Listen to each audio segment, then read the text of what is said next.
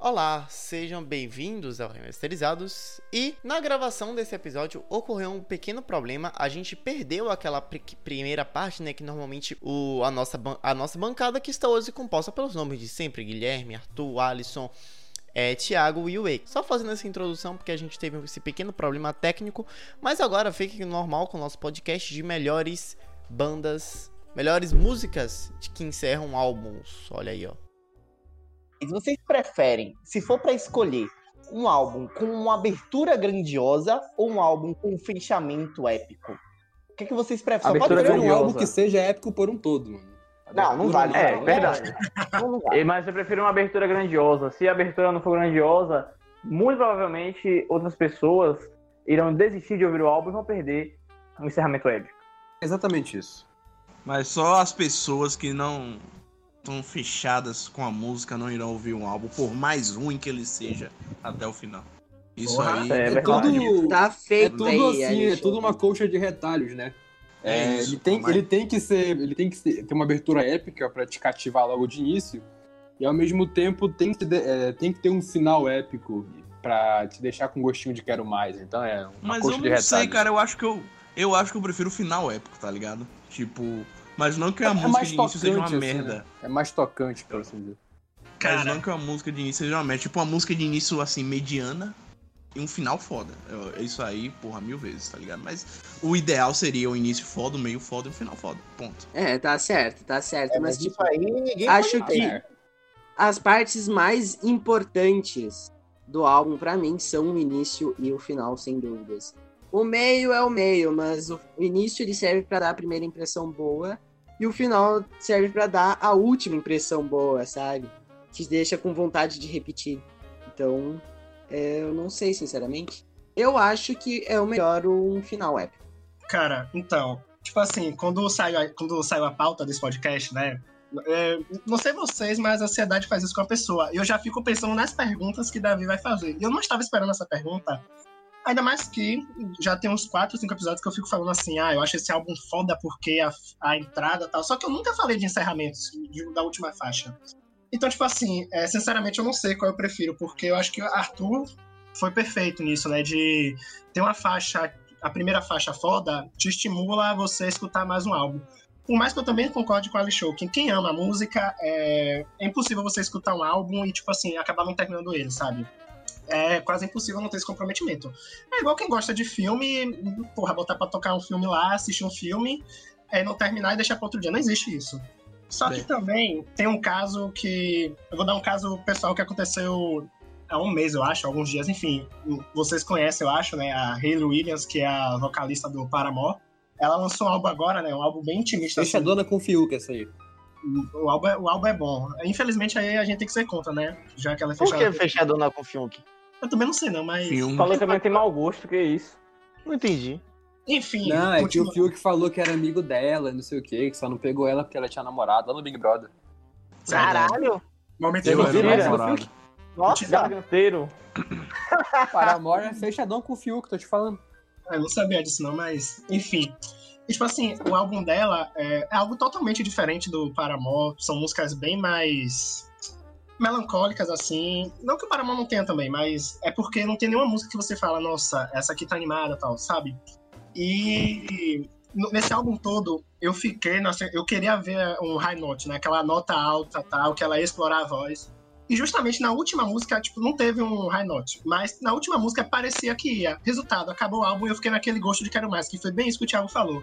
Do gosto de quero mais tal. E eu acho que esse gosto de quero mais é ruim pelo simples fato de é, se você tá escutando uma banda que já acabou, por exemplo, pegar o exemplo do Daft Punk aqui pra gente entrar no hype. Eu acho, sei lá, se eu for escutar se os primeiros álbuns do Daft Punk e tem algum álbum mais antigo, que a última faixa dá aquele gosto de quero mais, aí eu vou ficar, caralho, realmente, eu tô no hype, eu vou procurar logo os próximos álbuns e vou escutar.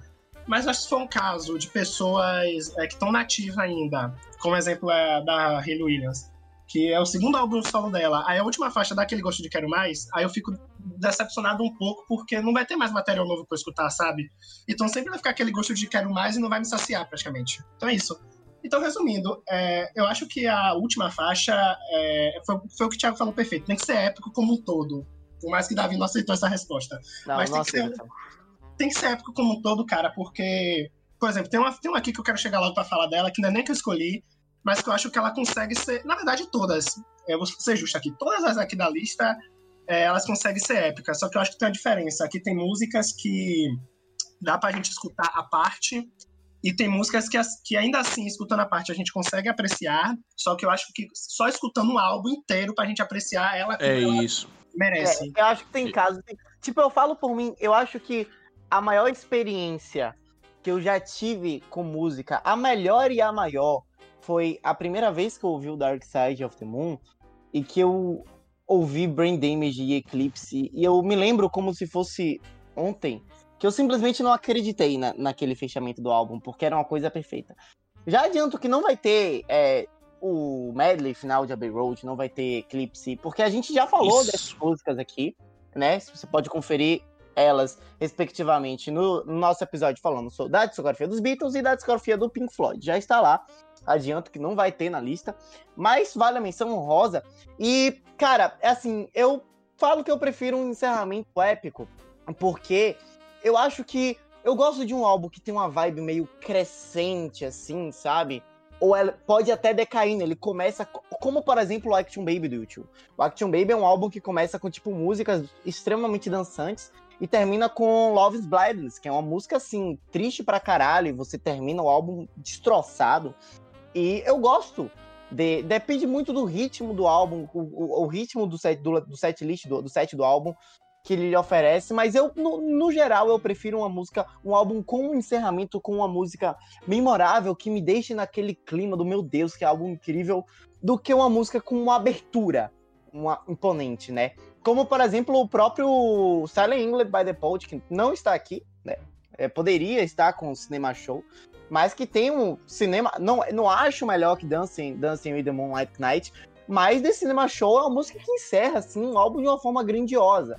E porque tem todo aquele aquele piano, enfim. Mas eu, eu falo por mim mesmo, é uma coisa pessoal minha, não é tipo. É, eu prefiro um encerramento grandioso, um encerramento. Um, a, a, dependendo, pode ser, pode ser épico, pode ser um álbum com uma vibe meio decrescente, assim, ele vai ficando mais triste, como dois que a gente vai falar aqui hoje.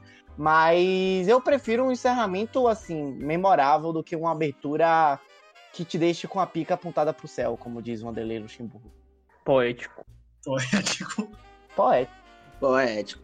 Vamos lá. Então vamos começar aqui. Tiago, querido paraense, diga, querido. meu querido. Né, querido. Eu quero ser o último. Não, Deixa eu ser o último, não, não, todo, esse é um episódio que todo mundo quer ser o último. Ah, Porque pra combinar. Não, não, mas eu escolhi você, seu corno. Você vai ser o primeiro. Vai, fala logo. Ok, ok, ok. Bom, pra começar aqui, pela minha livre e espontânea vontade. Ninguém me pressionou, ninguém me pediu para botar aqui. Vamos falar aqui do camaleão, né? O grande camaleão do rock, o Zig Stardust, o senhor David Bowie, né? Com o seu, como é, não, como é que pronuncia isso aqui? Late Greening Soul, do Aladdin Sane, aquela clássica capa que todo mundo tem uma camisa desse, de, com essa capa, mas ninguém sabe que é, de que álbum que é. a música é sensacional, porém, porém, para falar dela, eu acho que alguém que tem muito mais a falar dela do que eu, eu vou deixar isso para Davi. Eu acho que ele tem muito mais Cara, a falar do que eu. É, eu não vou ver. Eu falei, Thiago, olha, se você não tiver ideia, bota lá Lady Green Soul, porque é uma música belíssima. E ele acatou meu pedido, ele botou. E, cara, eu acho assim, eu acho que o, o, o Aladdin Sane, ele passa longe de ser o melhor álbum do Boi. Eu acho que é um álbum muito mais conhecido pela sua capa icônica do que pelo seu conteúdo propriamente dito. Eu acho um, não acho um álbum ruim, eu acho um álbum ok. Mas, cara, de um álbum ok, um álbum regular, de um para um encerramento assim, que sinceramente eu acho que é uma música diferente de tudo que o Boi já fez na vida. Não é de um piano assim, eu esqueci ele chamou um o Bowie sempre gostou dessas coisas, né? É um pianista, cara, que ele conheceu um bar de Londres, e ele gostou muito do cara. Ele chamou, ele estava produzindo o disco, ele chamou. Eu acho assim que grande parte das bandas que ele, ele faz, Sim. ele conhece em bares, né? Tipo essa do Sim, Black Star, por exemplo, o ele Black conheceu Star num bar de jazz conhece... lá, em, em, Nova York. É. E David essa Bowie era biriteiro.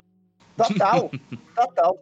E ele conheceu esse cara, ele já tinha alguns discos, era um nome, um nome assim, conhecido na bolha do jazz e tal. para fazer o piano dessa música, né? A música seria originalmente só com violão, somente com, com violão, não teria esse piano. E, cara, é um, é um dos pianos, assim, sabe quando a música. Isso porque, assim, eu não sei se vocês sentiram a mesma coisa, porque, tipo, eu tenho um costume de ouvir muito música clássica, mas sabe quando os instrumentos falam mais do que o próprio vocalista?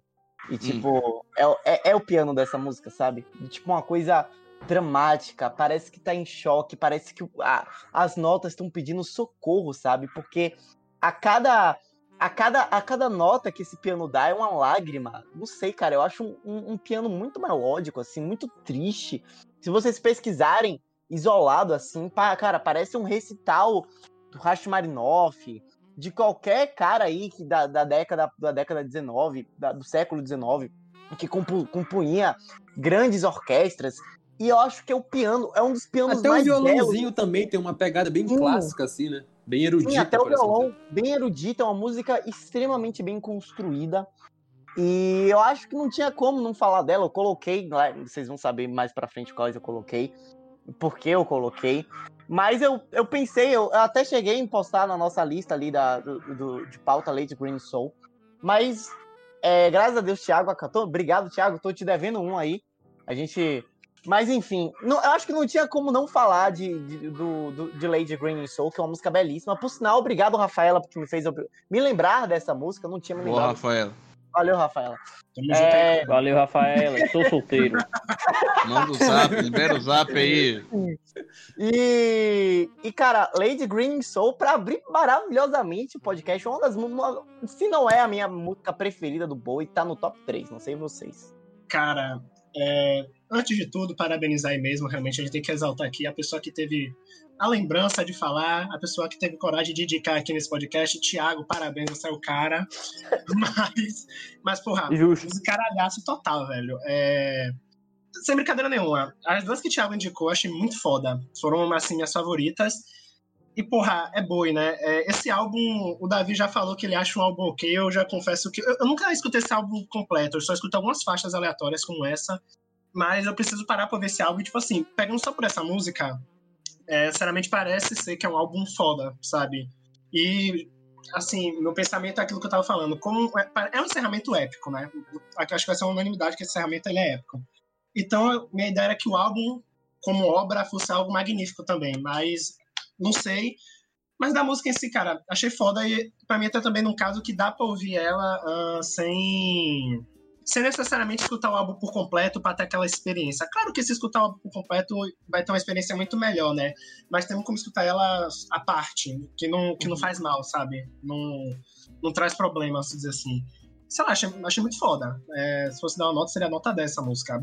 É ah, não, né? nota a música é meio blé, né? Ah, eu, eu, gosto dessa música, cara. Não, nota que... pra música, assim, não, não a sim, nota sim, da música. Não, é porque essa música é muito foda se eu tivesse na nota. Ah, tá, sim, sim. Então é isso, não tem muito o que falar, não. Boy é foda e sempre que puder temos que falar dele. É, talvez esse álbum seja daqueles álbuns que a galera só conhece a capa e não conhece o conteúdo, né? Então... Exato. Ah, é, é tipo a do né? Velvet Underground da. Sim, é tipo a banana do, do, do Velvet A banana. Isso é verdade. É. Ah, cara, eu não sei o nome do álbum, eu só sei que é o álbum da banana. Do eu acho que o nome, o nome é Velvet Underground, não? Ah, não, é. É, Velvet Underground e Nico. Ah. Cara, eu, eu suporto os fãs dessa banda. Eu nunca ouvi esse álbum na minha vida. Confesso que eu ah, tenho a camiseta. Aí, ó. Olha aí, ó. Tá vendo? É, o hipócrita. Ah, eu já fiz essa maquiagem do Bowie no carnaval. Ninguém, ninguém conheceu. Todo mundo pensou que era o Shazam. Ah. É porque você foi para as muquiranas, não para o bloco dos cults.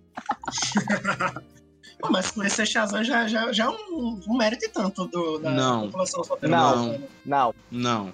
Não. Ah, cara. Não. Shazam é um, herói é um herói muito forçado, desculpa falar. O cara vai lá querendo Todos ser confundido. O cara lá querendo ser confundido com David Ai, Bowie é confundido com um, um, herói crianção. Pô. Sim.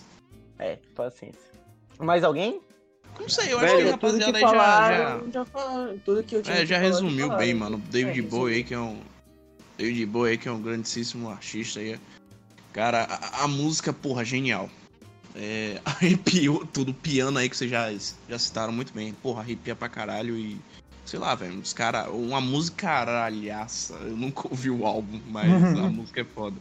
E como o Giga disse, dá pra ouvir. É uma música que você não tem que ter muito contexto do álbum pra ouvir e apreciar, sabe? Mas sim, é uma, é uma música do caralho. Uma coisa que eu quero frisar aqui a respeito da música é que ela cria uma atmosfera, velho. E quando uma música cria uma atmosfera, ela me conquista. Eu, eu não sei, tipo, é, como é que eu defino a atmosfera da música, mas é. Sabe, é, eu acho que uma atmosfera de uma música é aquela aquela coisa que você escuta e pensa, poxa, essa música cairia perfeitamente em tal situação, entendeu? E eu acho que se encaixa em Lady Green Soul, que você, eu pelo menos, por exemplo, eu quando escuto ela, eu imagino assim de madrugada, olhando pro nada, pensando em tudo, sabe? Porque ela, ela cria uma atmosfera, ela transmite uma, uma emoção para você. E isso se deve muito a essa pegada do piano clássico, que foi uma sacada do Bowie aí. E, cara, que música, que música fantástica. É a mesma coisa de eu escutar Randall Paul McCartney e imaginar em Coité, né? Atmosfera. Não, pra você se imaginar em Coité, você teria que ouvir Thierry, Tyrone Cigano, essas merda aí. Não, respeito, respeito. Tyrone Cigano é aulas. Coité, queremos você aqui. Deus que me livre, porra. Coité, o casaco já não baixa. Não, não, não, não, não. Tyrone é aula. Se você falar mal de Tyrone, Cigano me mata. Tyrone é aulas, tem que respeitar aí. Agora, por minha livre e espontânea vontade, agora sim mesmo, realmente ninguém me forçou nada. É uma banda que eu acho que deveria dar mais as caras por aqui, tanto no Brasil quanto nesse podcast. Mas você que é o fã dessa porra, então você que deveria Eu também sou. Ah, então o problema ah. seu, então. Oxe, vai me bater? Não, só queria deixar claro que eu sou muito fã ah, dele. Ah, desculpa. Pode continuar, Thiago. Lindo. Vamos falar aqui dessa The Who, né? Uma, uma música cuja. Nossa. Quem? Tava esperando Desculpa. por essa. Tô esperando. Enfim, uma música aqui cuja tradução, se você for traduzir para o português brasileiro, fica muito parecendo um hino evangélico. Tipo, é, Amor, chova sobre mim. Falamos aqui de Love Parece... Reagan Me, do álbum Quadrofinha. Que, por sinal, os fãs do Who podem me, me xingar, mas para mim o Quadrofinha é bem melhor que o Tommy. E, tipo, Vagabundo. sem comparação nenhuma. Você é um cachorro, Thiago. Eu. Nem eu, de, nem eu defendo isso aí, cara, sinceramente. Não, vou te falar, eu, acho, eu acho que a melhor versão do Tommy foi a do filme lá que fizeram. Tem o Eric Clapton e tudo mais. Tá, mas conta. Você é maluco. Mas, tipo assim, Quadrofinha, a única coisa boa de Quadrofinha foi o filme que tem o Sting. Sim. Não, o álbum também é foda, velho. São dois álbuns fodas, cara, mas eu prefiro... Aquele não era o Supla? Não, era o Sting. Não, eu, pre, eu, pre, eu, Davi Prajet, que prefiro o Tommy. Isso aí. Eu também estou com você cara, nessa, craque. Não perguntei. Uh, Enfim. Uh, uh, Enfim, cara, como você tava falando, aquela lá de, do pianinho, né? Mesma coisa aqui, cara. O piano todo melancólico no início da música. Aliás, a música toda ela já é meio tensa, assim, por assim dizer. Ela tem uma essa atmosfera, né? Velho, tem aquele grito que o Roger Daltrey dá lá. Tipo, até hoje ele ainda consegue fazer isso. E é, velho, pra mim essa música aí é uma das melhores do Who, tipo, top 3, e olha lá. Cara, o álbum também. É, cara, eu me lembro no show do Rock in Rio que eu fui, que quando começou o piano dessa música eu fiquei maluco. E eu era o único, a única pessoa que tipo, sabia o que tava acontecendo ali, tá ligado? Porque tava todo mundo em volta e procurando Guns N' Roses, esperando Guns N' Roses. E quando. Cara, você tinha que ter me seguido, você tinha que ter ido pra São Paulo. Eu sei, quebra, cara. Você ainda via o Cult e o Alter Bridge no mesmo dia. Nossa, ver o, show do Cult deve ser muito bom. Mas é quando começa o quando começou o com os efeitos, caralho, velho. É uma das minhas músicas preferidas do The Who. É, tam, ele também tem outra belíssima música de encerramento, né? Que é Behind Blue Eyes. Mas, que é, inclusive... coloca essa, mas assim. Sim, não, mas muito Love Rain Me é, é, Love Rain Me, até pelo fato a galera precisa conhecer mais, porque não é hit, tá? O Behind Blue Eyes é, é hit, então eu entendi. Até mas... que é hit, mas assim, nem tanto, não é tão grande quanto o Behind Blue Eyes, mas também tá lá no, nos greatest hits da banda. Sim, mas, cara, é uma música que, tipo, até o refrão que o, o Roger, ele ainda consegue fazer esse refrão com, na, na, na, no tom certinho, tá ligado? Sabe e por até quê? A... Ah. Sabe por quê? Porque ele por nunca usou droga. Olha aí, ó. Sério? Não, Ficou, é, é sério. Ele é sério? alérgico à maconha. Tanto é que toda vez que fuma maconha no show, ele reclama, porque começa a dar problema para ele. Ele xinga o cara sem dó nem piedade. Caralho, velho. É por isso que ele tá inteiraço hoje Que homem! Que homem, que homem olha aí, ó. Ouvinte, olha aí, santo. Faz mal. Olha aí, ó. É, faz Mas... mal, né, Thiago? Faz, faz mal. mal. né, Thiago? Faz mal. É, Thiago. É... Você devia escutar mais seu ídolo aí, viu? Eu também acho. E, e, cara, tudo nessa, tudo nessa música é perfeito. Mas tem um detalhe nela que eu gosto muito, que são os arranjos de, de violino que fica no fundo. Nossa, sim, eu acho sim, muito bom, nossa. velho.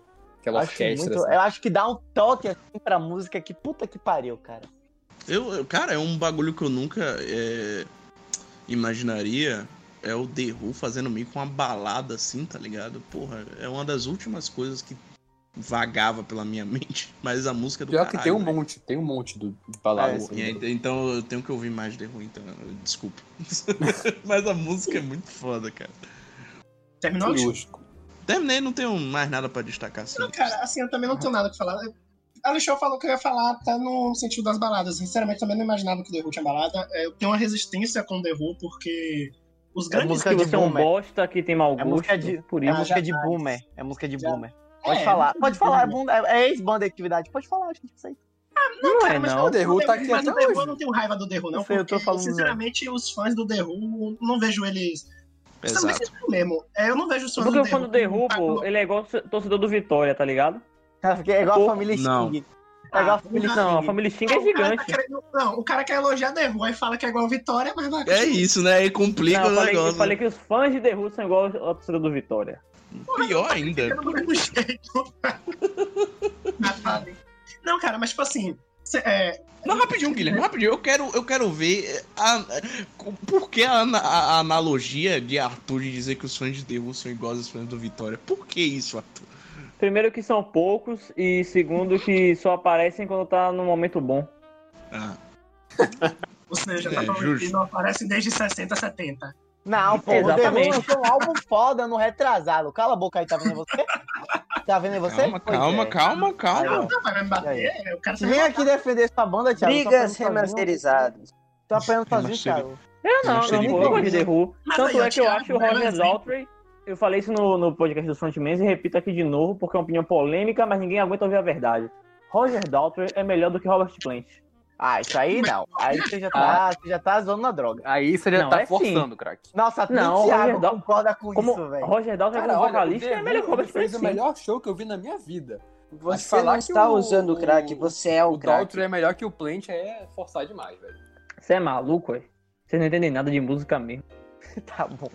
Mas, mas, mas só que o Daltrey tem seus méritos, vai. Ele que criou aquela ideia, aquela história de girar o microfone ah, grande mais... bosta. Inclusive, tem um, um, acontecimento aí que o cantor do Ira, eu esqueci o nome dele, ele foi querer imitar, né? Só que, tipo, o palco era pequeno, aí ficava muito perto da plateia. Moleque, ele deu com tudo o microfone na cabeça de uma fã lá. que isso? Tu tá rindo que nem eu. Não, mano, eu tava rindo igual o Coringa. Sim. Parecia. Cara, voltando, é, sinceramente, é porque os, os hits que eu lembro que eu escutei do The Who, cara, achei algo bem. Sei lá, não, não vi nada demais que a galera tanto hypa, sabe? Tipo. Mas essa música em específico, eu acho que se me apresentasse essa música primeiro, eu teria uns bons olhos do, do The Who. Eu gostei demais dessa música. E, Thiago, por favor, mande mais baladas do The Who, porque aí sim eu irei dar motivos para falar do The Who aqui. música de homem. Vou, vou fazer melhor, vou fazer melhor. Eu vou. Aliás, falando em música de homem, sabia, David, sabia que quando o The Who passou por aqui em 2017, lá em Porto Alegre, eles estavam fazendo turnê com o Def Leppard. O Def Leppard abriu para eles e o The Who tocou na, no final. Ah, por isso que o The Who gosta tanto. Por isso que o Davi gosta tanto do The Who. Negócio é. horroroso. É festival Negócio de macho isso aí. Enfim, eu vou fazer melhor. Aqui de macho de verdade. Aqui falar das baladas. Vou falar aqui de um show para todo mundo começar a gostar do The Who, que foi assim que eu comecei a gostar do The Who. Que é o The Who Live at Hyde Park de 2017. Cara, é o álbum, tipo, para quem Bravo. quer começar a ouvir o The Who, é esse o álbum, cara. Pode Sério ouvir, mesmo. tu pode assistir. É... Tu não, tu não é, eu, do eu, The Who eu comecei, disso? eu comecei a ouvir o The Who por causa desse álbum. Eu também. É, Se tu não gostar também. do Who depois disso, velho, esquece que não é pra nem, ti. Nem não. tenta, não é pra você, exatamente. Não tenta, não. Esse é o álbum. Esse é o álbum. Esse é o álbum. Continuando então aqui, oh, minha vez. E. Cara, eu vou começar com Radiohead. Vamos para 1995, estamos falando do The Bands, segundo álbum de estúdio da banda. E, óbvio, a música que eu trouxe aqui, entre várias músicas do Radiohead, que encerram, poderia trazer motion picture, soundtrack, videotape, The Tourist do OK Computer, True Love Awaits, várias músicas assim, mas eu resolvi trazer Street Spirits Fade Out por dois motivos. O primeiro motivo é que, segundo o próprio Tom York, essa é uma das músicas mais puras que ele escreveu. Na verdade, o Tom York ele nega ter escrevido essa, essa música, porque ele se diz somente como um mensageiro, como um catalisador biológico dessa manifestação sentimental que é Street Spirits Fade Out. Por isso que o cara do The Who não usava droga, pra evitar esse Exatamente. Exatamente. Exatamente. E o segundo motivo é que eu acho Street Spirits uma música extremamente importante pro Radiohead, porque o The Band é um álbum, tipo, é um álbum que muita gente gosta. Eu acho um álbum bem mediano, assim, eu acho que tá no meio ali da, da discografia da banda. Mas, tipo, é um álbum que eles ainda estão flertando um pouco com aquele negócio meio. Como é que é o nome, meu Deus? O. Do, que o Oasis fazia? Britpop. É, eles Como ainda estavam. É, é, eles, eles ainda estavam. Eles ainda estavam flertando muito com o Britpop, né? Tanto que você tem High and Dry, você tem Fake Plastic Trees, que são músicas menos Radiohead, mais radio, radiofônicas. E eu acho que Street Spirits Fade Out dá assim um. É a primeira música, de fato, que tem a essência Radiohead de você ter ali um instrumental extremamente baseado em um sentimento de que algo está acontecendo na música e principalmente na voz do Tom York. Eu acho que essa é a primeira música. Tá, você pode me contestar ali com Fake Plastic Trees, mas eu acho que Street Spirit Fade Out é a primeira música que você, o, o, o Tom York, a partir do seu vocal, consegue transferir o que ele tá sentindo para você. E você, cara, é uma música que você tá ouvindo ela e começa lá com aquele riff, dan, dan, dan, e você vai ouvindo e você vai entrando no clima da música e no final, cara, você ouve a seguinte frase: Immerse your soul in love. E você, assim, se derrama, cara. Você se entrega, você se rende, porque não tem jeito. Street Spirits Fade Out é uma. Cara, eu considero a primeira grande obra-prima, a primeira obra-prima do, do Radiohead. E ela encerra o The Band de uma forma assim. Uma prévia magnífica do que seria o próximo álbum deles, que seria o OK Computer de 97, né? E é isso. O que é que vocês acharam é aí? Eu, depois de tudo isso que você disse, eu acho que meio que eu considero isso uma a faixa de transição pro que o Radiohead se tornaria, tá ligado? Porque esse, o The Bands eu nunca escutei, mas eu escutei o primeiro álbum, é Pablo Honey, não é isso? Sim, horroroso. Que é algo, porra, super. Super, sei lá, super pra vender mesmo, tá ligado? A própria Creep dele, que é de longe uma das músicas mais famosas, porra, não tem nada a ver com se você escutar o que é um pior que eu já escutei. Radiohead é uma banda assim que, apesar das zoeiras que a gente faz aqui, é, é uma banda, porra, magnífica. É um som mais. mais. É, eu acho que exige um pouco mais do seu ouvido, mas, cara, é, os caras são foda, sabe? E, tipo, ótima escolha. Foi. Eu, eu acho que é, que é isso, é uma faixa de transição pro que o Radiohead ia se tornar daqui pra frente. Muito boa também. Cara, eu achei essa música assim muito tensa, no bom sentido da palavra. Ela, ela realmente coloca na cabeça do Tom York, assim, sei lá, ele devia estar tá bem deprê nessa época, assim, o riff. Quando ele, ele não é... está. É, pra falar a verdade, realmente, né? Mas, mas, o riff, assim, ele é bem. Tem, não vou dizer um clima de terror, mas um clima, assim, muito melancólico, suspense, sei lá, cara. Eu podia facilmente imaginar uma cena de alguém andando em um cenário totalmente pós-guerra, assim, tudo destruído, tudo cinza, ao som dessa música, sabe? Foi tudo que me veio à cabeça quando eu ouvi ela. Bem intensa mesmo. Cara, eu achei essa música, assim, é, a Alexandre tá falando que é a faixa de transição, que poderia, vai mostrar o que vai se tornar o Radiohead depois. Oh, sinceramente, eu não sei o que o Radiohead vai se tornar depois. Mas eu gostei dessa música. O Davi tá tentando me doutrinar aí, tá toda hora mandando a música do Radiohead, vou fazer um exposed aqui. E as coisas que eu tô ouvindo, eu tô gostando. Eu vou assumir também. E, cara, essa música, eu achei ela muito bonita. Na verdade, as composições do, do Radiohead são muito bonitas. É, aquilo que o Arthur tava falando de atmosfera, sabe? Acho que se você tá em um clima pra baixo, é, essas músicas crescem em você. E, porra, esse, essa música em específico, eu acho que ela já entra naquele caso, tipo assim, eu acho que se eu escutasse o álbum, eu poderia ter um, a noção maior de como essa música é espetacular, sabe? Mas essa música. Essa música é sensacional. E também porque é o álbum aí de nosso querido mano Boulos. E aí, então a gente. a gente tem que exaltar aqui. Um abraço. Velho, eu gostei demais dessa música. O que eu conheço do Radiohead é muito pouco. Eu só ouvi o OK Computer inteiro. É, eu gosto. A, inclusive, a música do Radiohead que eu mais gosto, que é No Surprises, ela tá no OK Computer. E, como o Davi falou aí, eles ainda estavam flertando muito com o, o Britpop na época. E, tipo, é como o Guia também ficou valor, vou pegar um pouquinho de cada aqui. Se eu tivesse escutado o álbum inteiro, eu teria, talvez eu teria é, uma noção maior da magnitude da música. Porque é, o que eu tenho de Radiohead na minha cabeça é a música triste, uma música para baixo, não para baixo, mas digo, uma música que faz você pensar, uma música quando você está num momento mais delicado. E não sabia que o Radiohead havia flertado com, com o Britpop. Mas é legal saber que a banda é, evoluiu o seu som, conseguiu é, moldar o som da, da, do grupo a sua característica própria, não uma característica que era a moda da época. E isso é muito legal. Então, o que, faz, o que me faz admirar ainda mais a música depois desse fato. Ou seja, ela é boa nos dois sentidos. Ela é boa no sentido de, de ouvir e é boa também para a importância da, da banda descobrir o seu som. Davi, me tira uma dúvida. É, seguindo a lógica do, da trilogia McCartney, que é McCartney 1, McCartney 2, a sequência do OK Computer seria OK Smartphone? Nossa, cara. Daqui a pouco vai ser o OK Chip da besta. Não, Termina com o OK Boomer. Nossa. Com certeza. Ok, Boomer foi sensacional. Seguindo aqui, a minha outra, meu outro encerramento que eu trouxe para você. Bom, faz tempo aqui que a gente não fala de prog nesse podcast, né? Vamos falar um pouco de prog, tá? Vamos Tava demorando. Aí, boa. Amém. Vamos falar de prog, Amém. vamos falar de prog, vamos falar do Supertramp. Crime of the Century, na minha opinião, o melhor álbum deles, melhor que o Break Free of America. Esse álbum sim, é um álbum sim, que você sim. ouve todas as músicas assim, tem tipo música para progueiro, música de hit. Cara, o, o Super Trump é tipo a Ariana Grande do rock progressivo, tá ligado? É os caras que tipo hum. faz música pop. Tá falando que o Super Trump é ruim.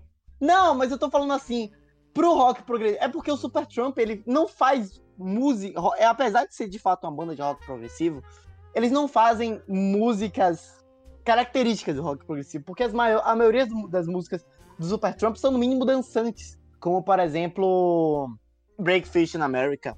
Não It's são... Raining Again.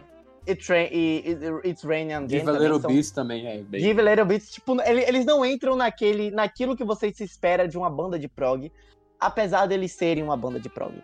E o mais aleatório trouxe... da minha vida foi o, o baque da frente de casa. Passou o dia tocando forró e do nada tocou Give a Little Beat lá. Olha aí, ó. Olha aí. Grande Enfim, Pará. Grande Pará. Enfim, e eu trouxe aqui If Everyone Are Listen e Crime of the Century, as duas músicas que são meio que coladas ali, conjuntas, formam uma coisa só. É, a primeira, Is Everyone Are Listen, ela, de acordo com o próprio compositor, que é o Roger Hudson, o pianista e também o vocalista da banda, né?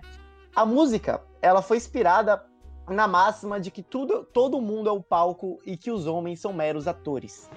E que eles. E, e tanto que a, a, letra da música tem muito essa muito dessa pegada, né? De tipo, olha, você sabe que alguma hora essa peça vai acabar. E que, enfim.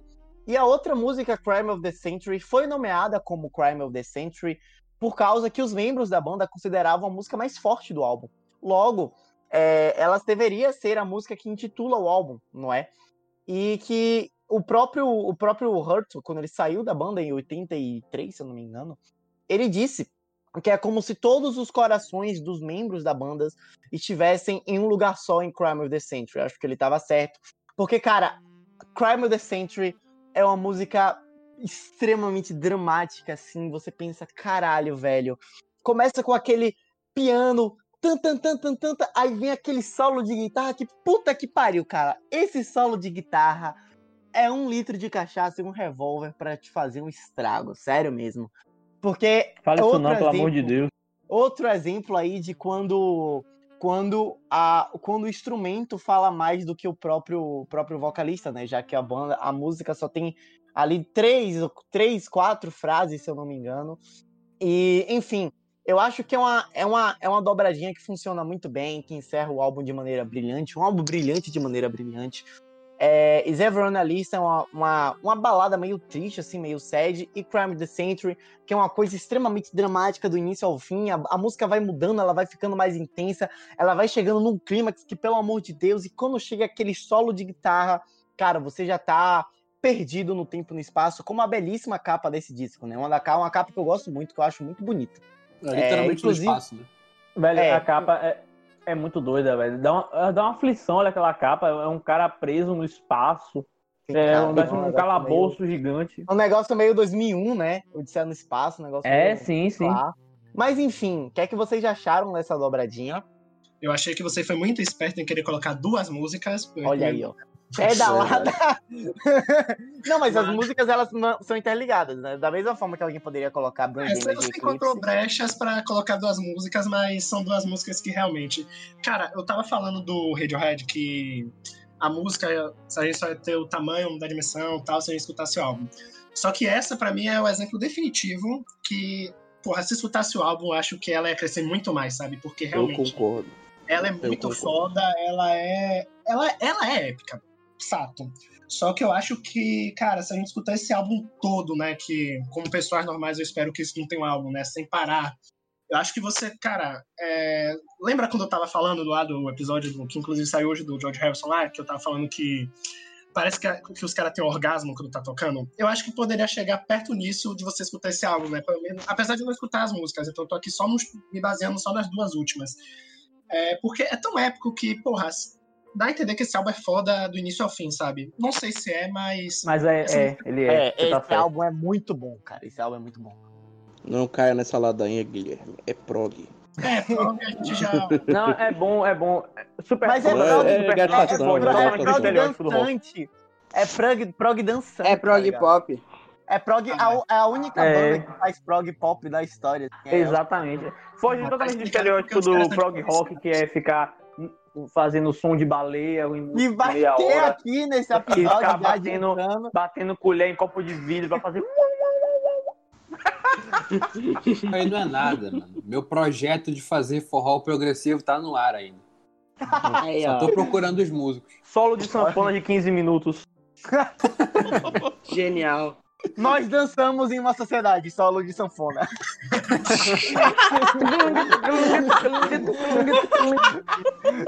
Mano, que genial. Ai, ai.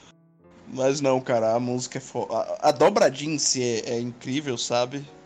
É, Super Trump foi uma, foi uma banda que, tipo, porra, eu fui escutar. Tem um, a playlist do Spotify, eu não lembro o nome das playlists. Tipo, Spotify sempre foi uma playlist de cada artista. This is Tananã, pronto. Sim. Foi essa. Desiste Super Trump. Não curti muito, não vou mentir pra vocês. Achei meio chato. Mas, sei lá, vou dar uma chance pros caras de novo. Acho que eu vou, vou escutar esse álbum. Porque realmente me chamou a atenção. Porra, playlist total.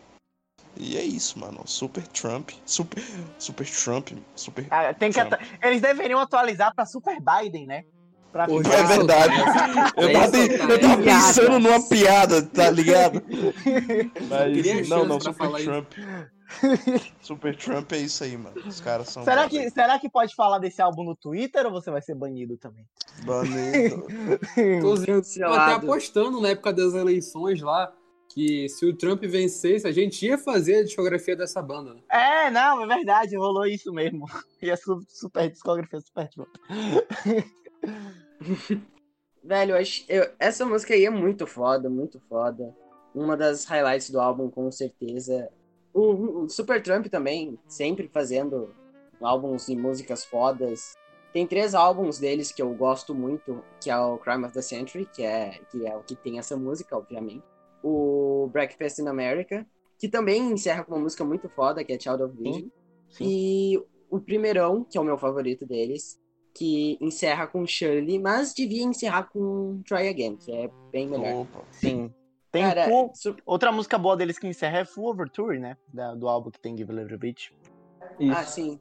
Cara, é, vou fazer uma pergunta aqui a um, uma pessoa que eu estava conversando aí, que é Ali Show, que ele estava hum. falando que certas bandas são prog farofa. Ali show Super Trump é um prog farofa, já que é. não é um pro, não é um prog clássico, vamos dizer assim, né? Que pela pela, pela descri é, descrição do nosso querido host, eu diria que não. Já que, pô, é um negócio mais pop e tal, mas o que eu tinha escutado no, no This is Super Trump no Spotify era. Mas foi Mano, como assim meu. prog farofa? Cara, prog farofa é aquela, aquela música mais, porra, aquele prog lento, tá ligado? O, o ah, que não. você. Aquela cara do prog, tá ligado? Porra, não, músicas não, lentas da sociedade. Mas, mas a, melhor música prog, a melhor música prog de todos os tempos é totalmente farofa. Qual que é? Echoes. Echoes é farofa? É, né? Se, se for seguir essa descrição de Ali Show. Não, ah, mas é isso. O que eu, é, Echoes eu penso assim, que é, porra, a cara do prog, tá ligado? Algo, algo mim, totalmente mim... experimental. Algo totalmente experimental e longo. E pra mim, meio, meio chato. E, mas não, assim, mim, uma é, música é... farofa é aquela música que gruda no teu ouvido por ela ser ter um refrão extremamente repetitivo. Tipo Creep do Pra mim, uma música farofa é uma música que, que quer é, atingir um objetivo, mas não consegue. Ah, cara, mas Como se o objetivo assim? ser farofa, então ela não consegue, não. É, não, é isso, assim, ó. Ela quer fazer uma coisa totalmente inovadora, experimental, mas acaba fazendo uma coisa bufa fria, algo mais do mesmo, que não é nada novo, que não é nada revolucionário. diferenciado, que uma pergunta já gerou vários debates. Não, certeza, entendo essa, não entendo essa perseguição aí pra colocar farofa como um adjetivo ruim. Farofa é muito bom, velho. Olha aí, mas é, é realmente verdade. farofa do caralho. Outra, outra observação muito sensata aí. É, o preconceito, é, é, a farofo, é a farofobia. Temos não, mas eu acho que. Eu acho que eu posso ter me expressado errado, eu acho, na expressão farofa, tá ligado? Mas tipo. Não, mas deu, deu pra é, entender o que tu quer dizer. É, não, é, isso, é, é isso. Tipo assim, um, um prog rock de 20 minutos, por exemplo, onde é, eles colocam sons experimentais, tipo, sei lá, uma baleia. É isso, mano. É quando alguém fala rock progressivo para você, o que você pensa? Pronto, é isso. Era essa, era isso que eu era, porra, essa sabe, é Era isso sabe, que eu queria dizer. Alixão, sabe quando falam rock progressivo para mim, sabe o que eu penso, Alixão? O quê? Eu penso em Wake, mano. Wake, man, meu querido. Você que veio Pera pra aí, cá. Eu só queria não, destacar, desculpa, ah, eu sei vale. que você tá quer fazer a transição, mas eu gostaria de destacar o, o sax em Crime of the Century. Sim, Pronto. você que gosta, eu ia falar isso. Bom demais, cara, bom demais. Você Sim, que gosta de sax aí, mas ó, o Wakeman vai falar de sax. O Wakeman, ó, o Wakeman, você trou você veio, assim como o Alisson veio para cá para falar de metal, você veio para falar para falar de prog. E você cumpriu muito, eu já vou falando aqui que você trouxe as duas melhores músicas aqui na minha opinião. Caralho, então, eu sou foda. Não, porque você trouxe de fato. Então, quais foram suas duas músicas aí de encerramento Bem, de álbum? Vamos começar primeiro com um sax que eu sei que Ali Show gosta. Vamos começar Boa. com Starless do King Crimson, que encerra o maravilhoso álbum Red, de 1974. Cara, essa música é genial, genial. Acho que, pra mim, não é a melhor música de encerramento do, do King Crimson. Acho que perde o título pra, talvez para Islands e para Lizards. E, mas é com certeza a música de encerramento mais famosa dele. Com In the Court of the Crimson King. Encerra o álbum In the Court of the Crimson King. Mas eu coloquei Starless porque é melhor. então, cara, muito boa a interação entre o John Wetton, Bill Bruford, Robert Fripp, David Cross. Cara, é muito. Os caras, eles tocam demais, velho. E, na verdade, a maioria das bandas de rock progressivo, né? Os caras tocam demais. King Crimson, essa formação do King Crimson é ouro. É ouro. O jeito que ela cresce é legal, tá ligado? Tipo, no início, porra, eu acho que os primeiros três, dois minutos, você tem a impressão, porra, mais um clássico prog chato. Mas não, velho. O final é lindo, lindo, lindíssimo, tá ligado? Não, eu acho sim, que a aulas de como demais. se aulas de como se encerrar o álbum, sinceramente, muito foda. Sim, ela começa bem melancólica e passa por uma improvisação um punheta louca de jazz muito foda. E encerra de um jeito muito épico, sério, eu gosto muito. É isso, tipo, o maior, o maior mérito de Starless, ela é ser praticamente uma jam de jazz, só que ela não soa como algo improvisado, como, por exemplo, o Out the Blue de George Harrison. Não soa como, tipo, um, um som anárquico, ela soa como algo extremamente calculado, mas não deixa de soar como um, um, um grande jam, entendeu? E, cara, eu digo que Starless é uma das músicas mais lindas que eu já ouvi na minha vida, cara. Tipo, essa. não é a música mais triste do King Crimson, por mais que vocês aí possam duvidar. Sim, existe uma música mais triste do que esta. In mas... the Court of Não, não é essa. Não é essa. Essa música nem é triste, cara, sei lá. Nossa, eu acho. Eu acho ela foda. Ela é, ela é depressiva, velho. Ela é muito. Não, triste, não é. Cara. cara, eu não acho. Porra, eu, porque eu fico viajando, porque sempre que eles citam o refrão, In the Court of the Crimson King, aí tem as viradas de bateria. Sei lá, Sabe por que você. Sabe por que você não acha essa música triste, Charles? Por que, velho? Porque quando, quando você não sabe o que é o fundo do poço, significa que o fundo do poço é você. Ah, verdade. Então tá certo isso mesmo. Caraca, maluco. aulas, aulas. Eu fiquei triste agora, velho. Davi Filosofias. Mas, cara, sério, está, é a música, deve estar tá, provavelmente a música mais famosa do Red. Eu não gosto muito do Red, eu acho, sei lá, não gosto, eu acho Maia, eu acho um álbum muito King Crimson. Tipo, fresco. Tipo, sei lá.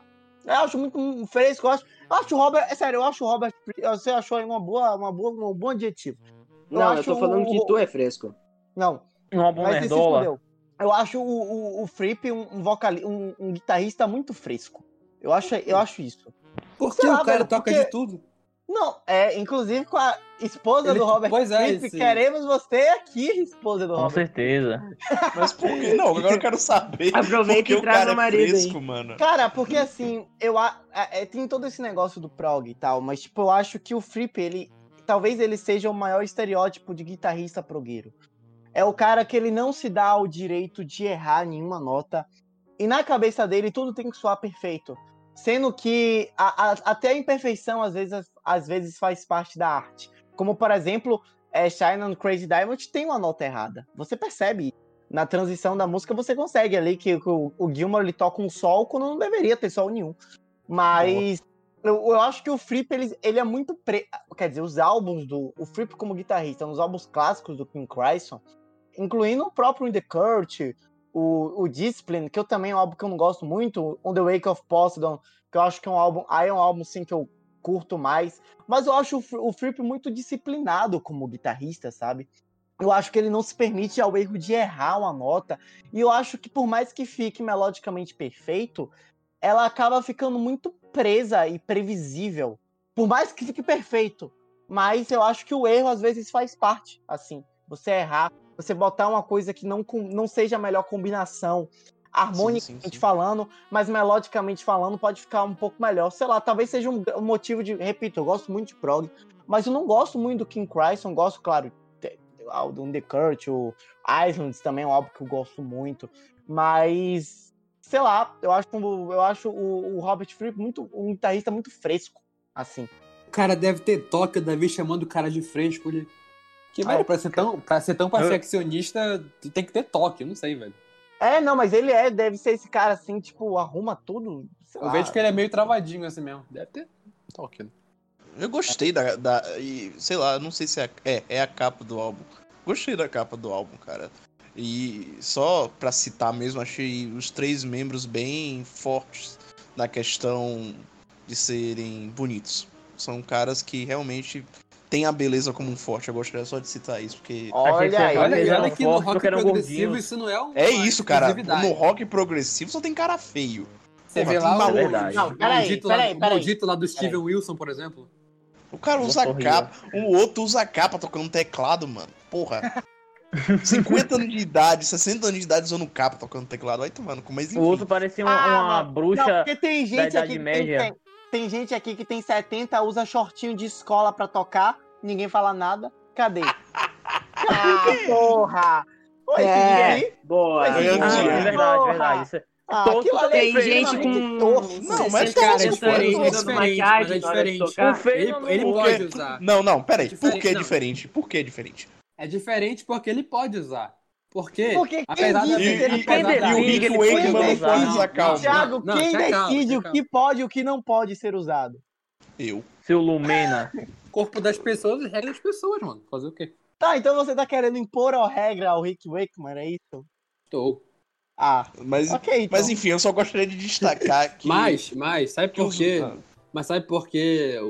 Apesar da, da idade, o, tipo assim, não tem problema o, Ang o Angus usar isso aí, esse shortinho aí, não. apesar da, da velhice. Porque ele, ele é está sempre. Ele é, porque ele é sempre Young, cara. Ele é puta. Vai se fuder, velho. Na é moral, é mas young, enfim. Angus, Young, é, Angus, a Young, gente entendeu, não precisa repetir. Perdão, interrompi pra falar essa merda, perdão. É, mas sei lá, eu só gosto de destacar que os caras do King Crimson são fortes de feição, ao contrário do, dos companheiros de Rush, de Yes e outras bandas aí. Não, o Alex Lifeson era bonito, velho. Você é. é maluco? O Alex Lifeson tinha cabelinho de menina, velho. O clipe de Fly by Night ele tá horroroso. Ah, então. Oxe, vai, você define qual cabelo é de homem e qual cabelo é de mulher agora, Arthur. É isso aí mesmo, meu irmão. Ah, Thiago, é. Thiago não pode ser preconceituoso, não. Eu posso, e aí? aí é foda. ai, ai, ai. Ok, agora fala sério aqui, falar da música. Caraca, a gente ainda tá em King Crimson, velho. É, velho, eu amo demais jazz, pra quem não sabe. E essa mistura do King Crimson e fazer uma, uma jam, só que certinha e sem nenhum erro de jazz na música, é sensacional. É uma ótima sacada, uma ideia muito boa. Eu gostei demais da música. King Crimson também só conheço In the Curse of the Crimson King, porque o que eu sei do rock progressivo se limita a Pink Floyd, Rush e Yes. Mas eu gosto de algumas músicas do King Crimson também, e essa aí com certeza entrou na minha playlist. Boa demais. Amo. Eu acho sensacional, é como falaram aqui, não sei quem foi que falou, acho que foi o Alisson, que à medida que ela cresce, né, ela parte de uma coisa meio triste, assim, meio depressiva, para vir um, para virar uma coisa mais animada, uma coisa mais grandiosa, sabe? Isso é uma coisa que eu gosto muito no rock progressivo. Passa longe de ser farofa, por exemplo. É isso. E falando em música que cresce bastante, Vou falar aqui também de Heart of the Sunrise, que encerra o maravilhoso, quer dizer, não tão maravilhoso, porque tem um monte de filler no álbum. Fragile, do Yes. E, tipo, o conceito da música é que ela começa forte, começa forte, bem forte, daí ela vai, fica bem fraca, e o resto da música é a melodia subindo até chegar à força que tinha no início. Não sei se vocês perceberam isso. Cara, melhor, melhor do que isso é o, o, timbre do teclado do Rick Wakeman. Que, pelo Sim, amor é de muito... Deus, cara, que crime, é muito bom, cara. Sei lá, eu gostei muito do, do timbre que ele colocou. E, cara, é uma música que eu não conhecia do Yes. Eu nunca tinha ouvido, ouvido esse álbum, eu acho. Só acho que só Roundabout. Mas é, eu gostei de. de eu, é, pois é, que... esse aí é o álbum da famigerada música de Jojo. É, e. Subir continua. Mano, é Jojo eu... o que? Isso é o famigerado álbum da grande família. Verdade. Verdade. Eu... A pulsação do baixo. Eu curti, tipo, é uma música que ela fica assim oscilando entre momentos, né? Ela, às vezes, ela, ela tá bem baixa, assim, com o clima, meio clímax, assim, com um teclado bem. E tem outros que tá lá, o... esqueci o nome do vocalista do Yes agora, mandando ver. Eu gostei da música. Anderson. John, John Anderson. Ah, o John, John, que inclusive foi no Danilo Gentili um dia desses. sim, sim, Sério? a entrevista dele. É eu acho, eu acho muito bacana véio. que ele me lembra muito um Hobbit, cara. Eu não sei porquê. É, lembra, o, John, ah, o, rosto, o, John o rosto e o cabelo lembra. A, vo, a vozinha assim fina, sabe? Eu acho muito Idade Média assim. Idade Média o John, não, o John Anderson, ele no final dos anos 60 se vestiu igualzinho ao Mick Jagger. Quem acompanha o Yes aí sabe. Yes. Por quê? Sei lá, pergunta ele. que viagem. Mas era. que isso? Um, não um sei, terninho, acompanha. Um, um, terninho branco, uma calça boca de sino e a camisa colorida aberta, mostrando o peito e dançando no palco. Nossa, cara, isso é muito bizarro, velho. Mas não, estilo Mick Jagger. Cara, eu gostei muito não, dessa música. E não ficava ruim. Eu gostei muito dessa música e só me tira uma dúvida, Wakeman. Por que, que esse álbum seria um Fear? Por quê, tipo que, que ele tem fillers é que tem quatro músicas da banda em conjunto, mas tem cinco músicas individuais. Ah, é tipo uma goma. É, são cinco músicas individuais. Não lembro, não lembro dessa desgraça, e... não. A diferença é que o álbum é bom. É. eu, eu acho. As, as, as, as músicas da banda inteira salvam, mas as músicas individuais tem algumas bem chatinhas, por exemplo, 5% for Nothing, que é do Bill Bruford, que é 30 segundos de uma punheta de jazz que não sabe da onde começa e para onde que vai, sabe? Não, não tem sentido, muito sentido a música. Uh, tem uma, um arranjo do Rick Wakeman de uma música clássica, que, para falar a verdade, era para ter outra música no lugar, mas por questões de contrato, porque o Rick Wakeman era de uma gravadora diferente da gravadora do Yes. Daí, que, por questão de contrato, ele não pôde colocar uma música própria no álbum, então ele fez um arranjo da. Mas, rapidinho, só porque. Por que ele era de gravadora diferente? Ele era de outra banda ou. Ele era de outra banda, ele era dos Strobes antes de ir pro Yes. Ah, daí, sim. daí ele foi e ele assinou a carreira solo dele com a gravadora dos Strobes, que era A&M, eu acho. Quando ele foi pro Yes, ele continuou na A&M e daí ele a Atlantic teve que fazer um contrato lá com a A&M pra poder ter o Rick Wakeman no álbum. Caralho, senão ele não podia gravar? A&M, que também é a mesma gravadora do The Police. Olha aí, ó. Do nada. Eu tenho que forçar The Police em cada episódio. Lá vem, lá, tem, tem, que ter, tem que ter The Police no. Eu tenho que forçar em cada episódio. A família pode ser um papo sobre Pode ser um papo sobre nazifascismo. Né? O Arthur vai achar um jeito de botar o The Police. Não, porque as, ah, a tem, tem, tem, tem como, sabe como? Fugiu. O, o, Sting, o Sting em 87 no álbum Lazarus Heart, é, ele fez uma música em protesto ao Pinochet. Olha aí, ó. Eu desisto. sempre é, tem, sempre tem como enfiar The Police nos lugares. Com certeza. Agora deixa eu falar Até sério. Até no cu, dependendo. Ah, que delícia. Agora deixa eu falar sério aqui.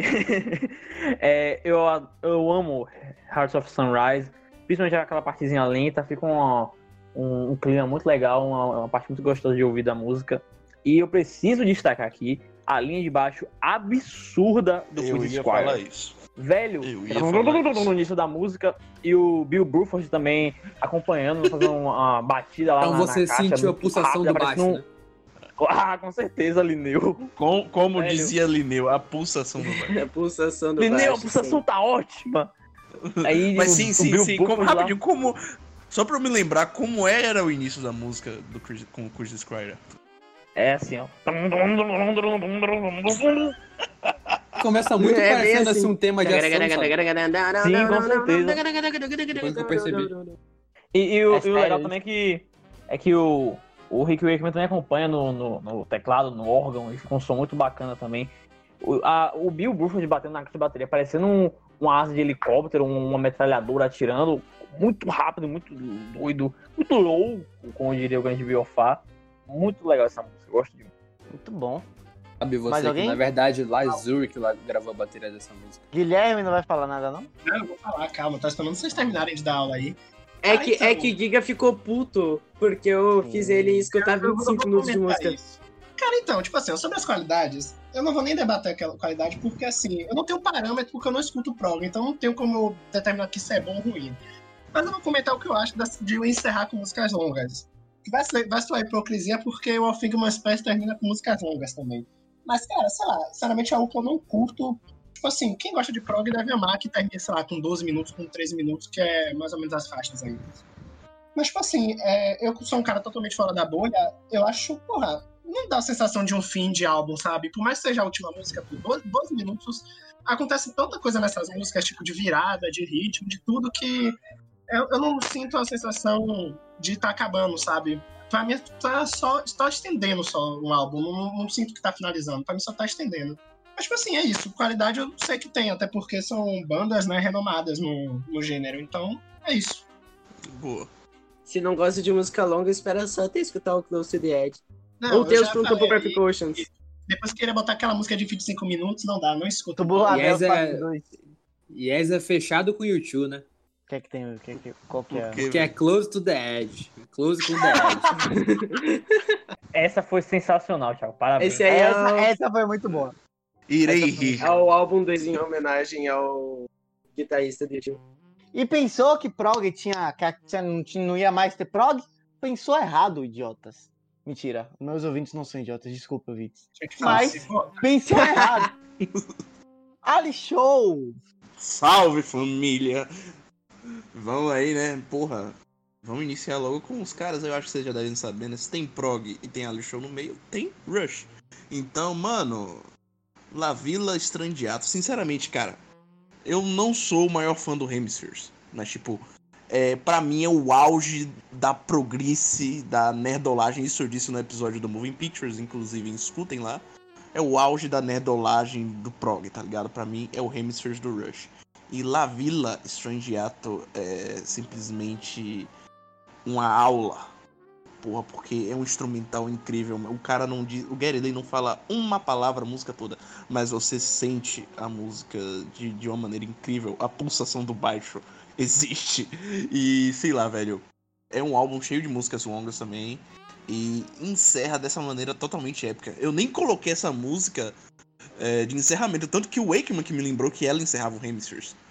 Mas eu coloquei mais porque Sim. ela é uma música épica, cara. É uma das melhores do Rush, porra.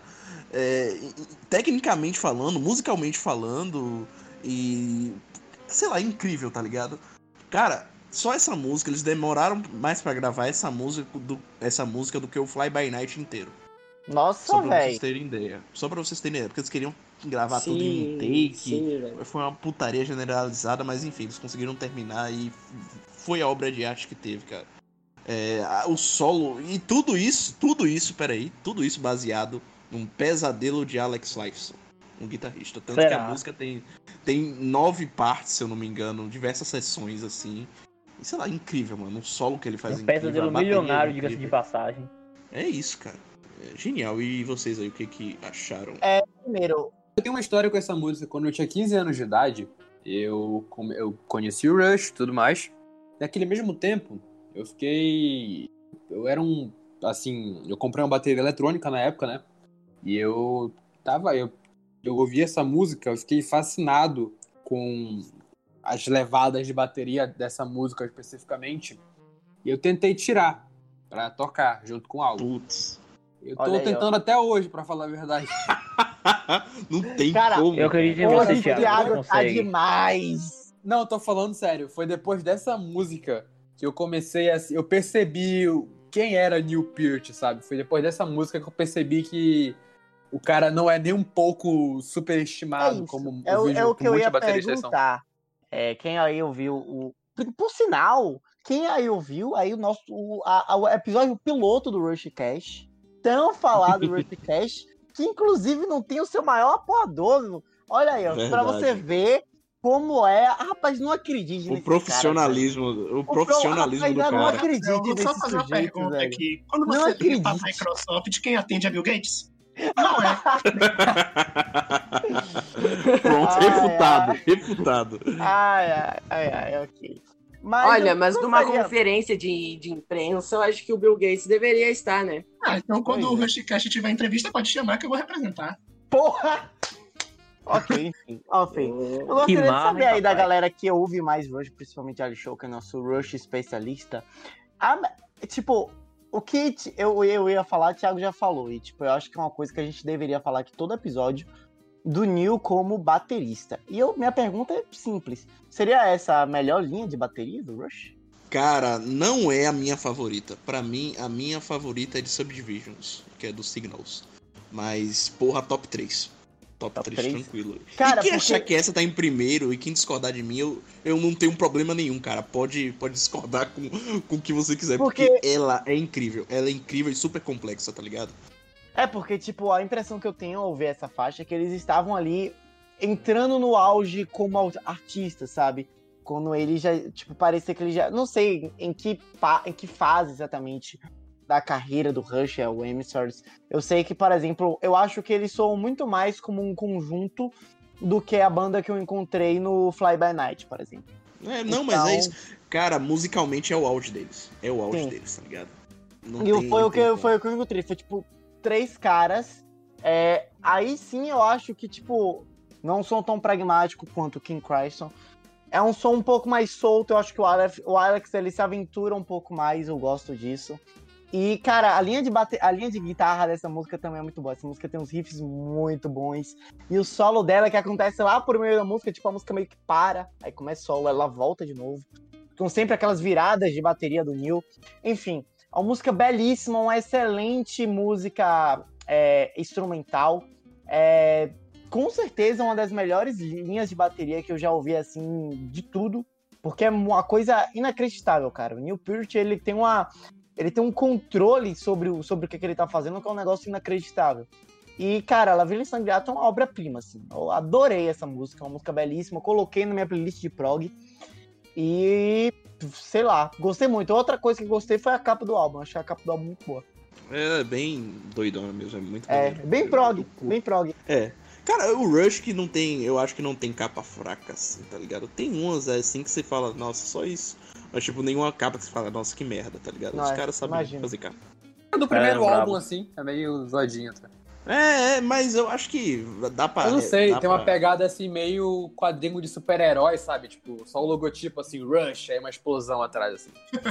mas é bem. É, comparado É um onomatopeia de quadrinho, capum. Rush. Corra! É. Mas, cara, tipo assim. É... é.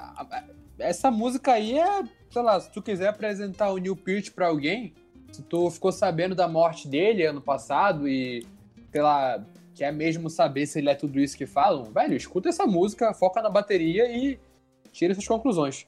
Cara, deve ter a linha isolada de bateria dessa porra no YouTube, né? Ah, com certeza. Não, mano, se, eu acho que se você quiser apresentar qualquer um dos membros, assim, essa música é perfeita. Porque é, é, é o prime, assim, de todo mundo, é o auge, assim, de todo mundo, tá ligado? Uh, e além que ela cresce também de uma maneira, cara, começa bem baixinha, só o riffzinho de guitarra sozinho, uns sonzinhos no sintetizador. Aí depois vem um riff com tudo. Que esse riff pra mim, porra. É, esse é, é pra mim o mais foda, tá ligado? Do Rush, pra mim é esse. Mas é, velho. Sensacional. Cara, o que eu vou velho. falar irá causar ciúmes em alguns integrantes da Vipirajá. Mas, Alixo, sabe qual é a banda hum. de prog que eu tô fechado, Alixo? Qual? É Rush, meu amigo. Não ah, então por que, que você não veio gravar o podcast? É, é rapaz. É, falso. Não, não, não. É Giga. Carol com cado remasterizado. livre. Eita porra. Ih, peraí. Aí, aí você comparar Giga com Carol com K. Acho que é um pouquinho É porque mais, vocês né? têm uma devoção tão grande que eu não poderia roubar lugar de ninguém aqui, entendeu? Eu tinha que dar mais minutos pra vocês brilharem, entendeu? É por isso. Mas, cara, tipo assim, agora vou ser sincero. Eu achei uma música. O, o negócio do, do, do Prog Farofa foi porque eu tinha comentado com a Ali Show. Tipo assim, essa não é minha música favorita do Rush, das que a Ali Show já me mostrou. Spirit of Radio, eu acho que é minha favorita, que eu acho que é uma música do caralho. Mas das que a Show me apresentou, acho, acho que essa foi a que eu menos gostei. Tanto que eu ainda perguntei no grupo: sério que essa é a melhor. É o melhor encerramento de um álbum no Rush e tal? Porque, tipo assim, eu entendo que. Mas pô, rapidinho, velho, eu acho que eu vou te decepcionar, porque tinha outra grande música de, de encerramento que eu, inclusive, te, te apresentei, que era Natural Science, tá ligado? Ah, tá vendo? Ah, Mas... aquela ali também é foda. Que Natural é Science também né? é foda. É, que, é do, do, que é do álbum do Spirit of Radio, no caso. Pois é, no dia você não me respondeu isso, tá vendo? Você falou. Mas é porque eu esqueci, cara, depois de um tempo que eu tava. que eu ouvi a música, eu lembrei, putz, ela encerra o Permanent Waves, mas enfim, ficou com La Villa Sondiada mesmo. Mas na realidade, qualquer uma da, Podia ser ah, essa ou podia show. ser. Da, da onde ah. veio o nome da música, você sabe? É, era isso que eu ia perguntar, por que em italiano? Que sei italiano? lá, eu juro pra você que eu não sei. Não faço mínimo. Ah. Esse é o fã. Se alguém sabe, eu não sei. Olha, show, peraí, peraí. Um off aqui, não precisa entrar isso no. Não foi essa música, não, que você mandou uma vez um site que tinha um. Eu lembro que tem uma música que tem o título italiano do Rush. Não sei se é essa agora. Essa é a única que tem. Que tinham parado é... de. Você me tinha mandado em um blog, mano. É que agora eu não vou lembrar a história, não, mas eu lembro que tinha um blog contando alguma porra do, de Rush e Itália. Foi, foi, foi, porque é o pesadelo, que é. é era, eu, eu tava mandando pra você que era o pesadelo do Alex Lifeson, que eu te. Eu, eu recomendei pra você essa música já tem um tempo. Mas, tipo, ah, aí eu mandei. Então a história é, é pesadelo? É, que foi o pesadelo do cara e virou essa música aí. Mas, inclusive, eu vou até ver para ver se eu acho o porquê da, do, do nome ser italiano, mas eu não sei. Aí esse Realmente. corno chamado Pirajá me critica, mas eu trouxe a solução aí, ó. É, é por isso que eu faço parte do Rushcast. Mas, cara, voltando ao negócio do Farofa. Foi porque eu tinha começado, comentado com a Ali Show que Rush, se, se vocês não falassem para mim, eu não acho Rush. Se bem que essa música é bem prog, mas assim, as outras músicas eu não acho o Rush uma banda prog, sabe? Sei lá. Aquilo que eu falei. Teve algum episódio que eu falei aqui disso, que eu achava o, o Rush uma banda hard rock, sabe? Aí a Show falou que, que era algo mais diferente, que não era aquele estereotipo da banda prog e tal. Então vai ver por isso que eu gostei mais do Rush, sabe? É, sinceramente, essa música entra muito daquilo que eu tava falando da música do Wake, mas, tipo assim, eu acho muito longa e tal. Só que, sei lá, ela é legal porque ela fica no acrescente, sabe? Então, eu acho que estimula com, com um final magnífico. E é isso, cara. Gente, o Rush ele tem mais uma pegada meio hard rock, assim, né? Sim, é, sim, sim. Eu lembro de uma é. vez que eu, eu comprei um CD na Americanas, compilado do Rush, que naquela época eu tava ouvindo muito Pink Floyd, muito Pink Floyd mesmo. Aí me falaram que o Rush era uma, assim, uma banda parecida com Pink Floyd. Aí eu fui tocar lá na sala o CD. Aí eu falei pro meu pai, olha pai, esse CD aqui é de uma banda chamada Rush. E me falaram que ela parece o Pink Floyd. Meu pai gosta muito de Pink Floyd também. A gente botou para tocar. A conclusão que ele, que ele tirou foi que parecia muito mais Guns N' Roses do que o Pink Floyd, por exemplo. É, mano, é uma parada muito mais hard rock. A galera do, do metal progressivo também bebe muito da fonte do Rush, tá ligado? É um som mais pesado. é verdade. É, a quem Até que que o, o, o Rush é o sonho de consumo do Dream Theater, por exemplo, que é o que falam. É... Que é algo complexo, mas que ainda traz. Sei lá, ainda se sente o feeling na música. É algo que. A diferença é que o Rush ele consegue fazer isso sem te fazer dormir. É. Diferentemente do Dream é. Theater. Mas é isso. Sem mais comentários aí sobre a banda vizinha. Não, eu. É... para quem, pra quem interessar aí, já que aqui a gente vive em um clima de disputa, porque alguns tentam se colocar em um lugar onde nem eles se dão valor de prestar. Caralho! Lá, né? La Vila, aqui, aqui, aqui interessar, La Villa Stangliato é um lugar real na Itália. E era a casa do falecido do falecido barão Stangliato, que era um nobre italiano. Ficou marcado aí na época do mercantilismo. Aqui interessar somente, tá? Aí, ó. Sabia ah, somente aqui, só somente tá, aqui, tá, somente, tá somente aqui interessar, somente aqui interessar, tá? Véi, eu vou falar só uma coisa sobre essa música. Essa música se devia se tornar hino do Canadá. Gary Lee, Alex Lifeson e Neil Peart fizeram mais pro Canadá do que Justin Trudeau. Por isso, Gary Lee devia se tornar primeiro-ministro do Canadá. Cara, é, é diferenciado. Cara é brabo, hein? Cara é brabo. Enfim. Mas, Arthur! Enfim. Pera eu... aí, cara, porra, pera aí, pô. Pera aí. Ah, pode falar. Deixa eu me falar. só é? Que porra é essa, pô? Agora tô fugindo. Com... É, ah, não, é não. porque são questão... Ah, é verdade, é tudo, é verdade. Ah, mas agora, mano, fugindo completamente do, do de prog, cara, indo, mudando a página, vamos pra Slayer, Season in Abs. Abside, não sei como a é que banda de se pronuncia. pouco comentário. Rapaz, o cara traz a música e não sabe pronunciar. É brincadeira. Porra, Davi não sabe pronunciar um monte de coisa aí ninguém fala nada. Fala, sim, tira Inclusive, me corrige. Depois. Então me corrija. Eu não, é porque realmente season, seasoning na base, sei lá que porra é. Mas enfim, é de, do álbum com, assim. É Abyss, no, do álbum do mesmo nome. Estranho uma música assim, título, terminar o álbum, mas enfim. Mano, é, se Neil Peart é um dos grandes bateristas, eu acho que Dave Lombardo, que era o baterista do Slayer, foi baterista do Slayer por muito tempo, hoje já não tá junto com a banda, apesar que a banda também deu um tempo, né? Dave Lombardo, não, na verdade a banda acabou mesmo. Mas enfim, Dave Lombardo Pô, também daqui a pouco é um eles dos... voltam, É, uma turnê aí, outra turnê de reunião, mas enfim. Dave Lombardo também é um dos grandes nomes da bateria e essa música também é aulas, aulas, aulas, aulas. É uma música que, assim como La Villa Strandiato, começa bem devagar, só o riffzinho de guitarra, aí depois ela entra de vez, mostra assim o, o poder, tá ligado? É algo mais. mostra a sonoridade metal dos caras, que é algo bem mais. É um som muito mais agressivo deles. E sei lá, cara, Slayer pra mim é uma, é uma máquina também de riffs do Kerry King. E o Jeff Hanneman, que infelizmente já não tá mais com nós. A voz do Tom é. Araya também é genial. O cara, o cara pra mim é foda, ele consegue expressar bem junto com a música, passando a agressividade que, que eles querem passar. Enfim, mano. Eu acho que também eles têm um pouco da sonoridade, um, um pouco de sonoridade assim. Não, não seria prog, não, mas é porque eles não, não é o tempo clássico, assim, 4/4, sabe? Eles seguem um tempo diferente. Mas sei lá, eu fiquei curioso. Estou curioso para saber o que vocês acharam da música. O solo dessa música é sensacional. O guitarrista é o Jeff Hanneman, né? Isso. Sei lá como se fala o nome dele.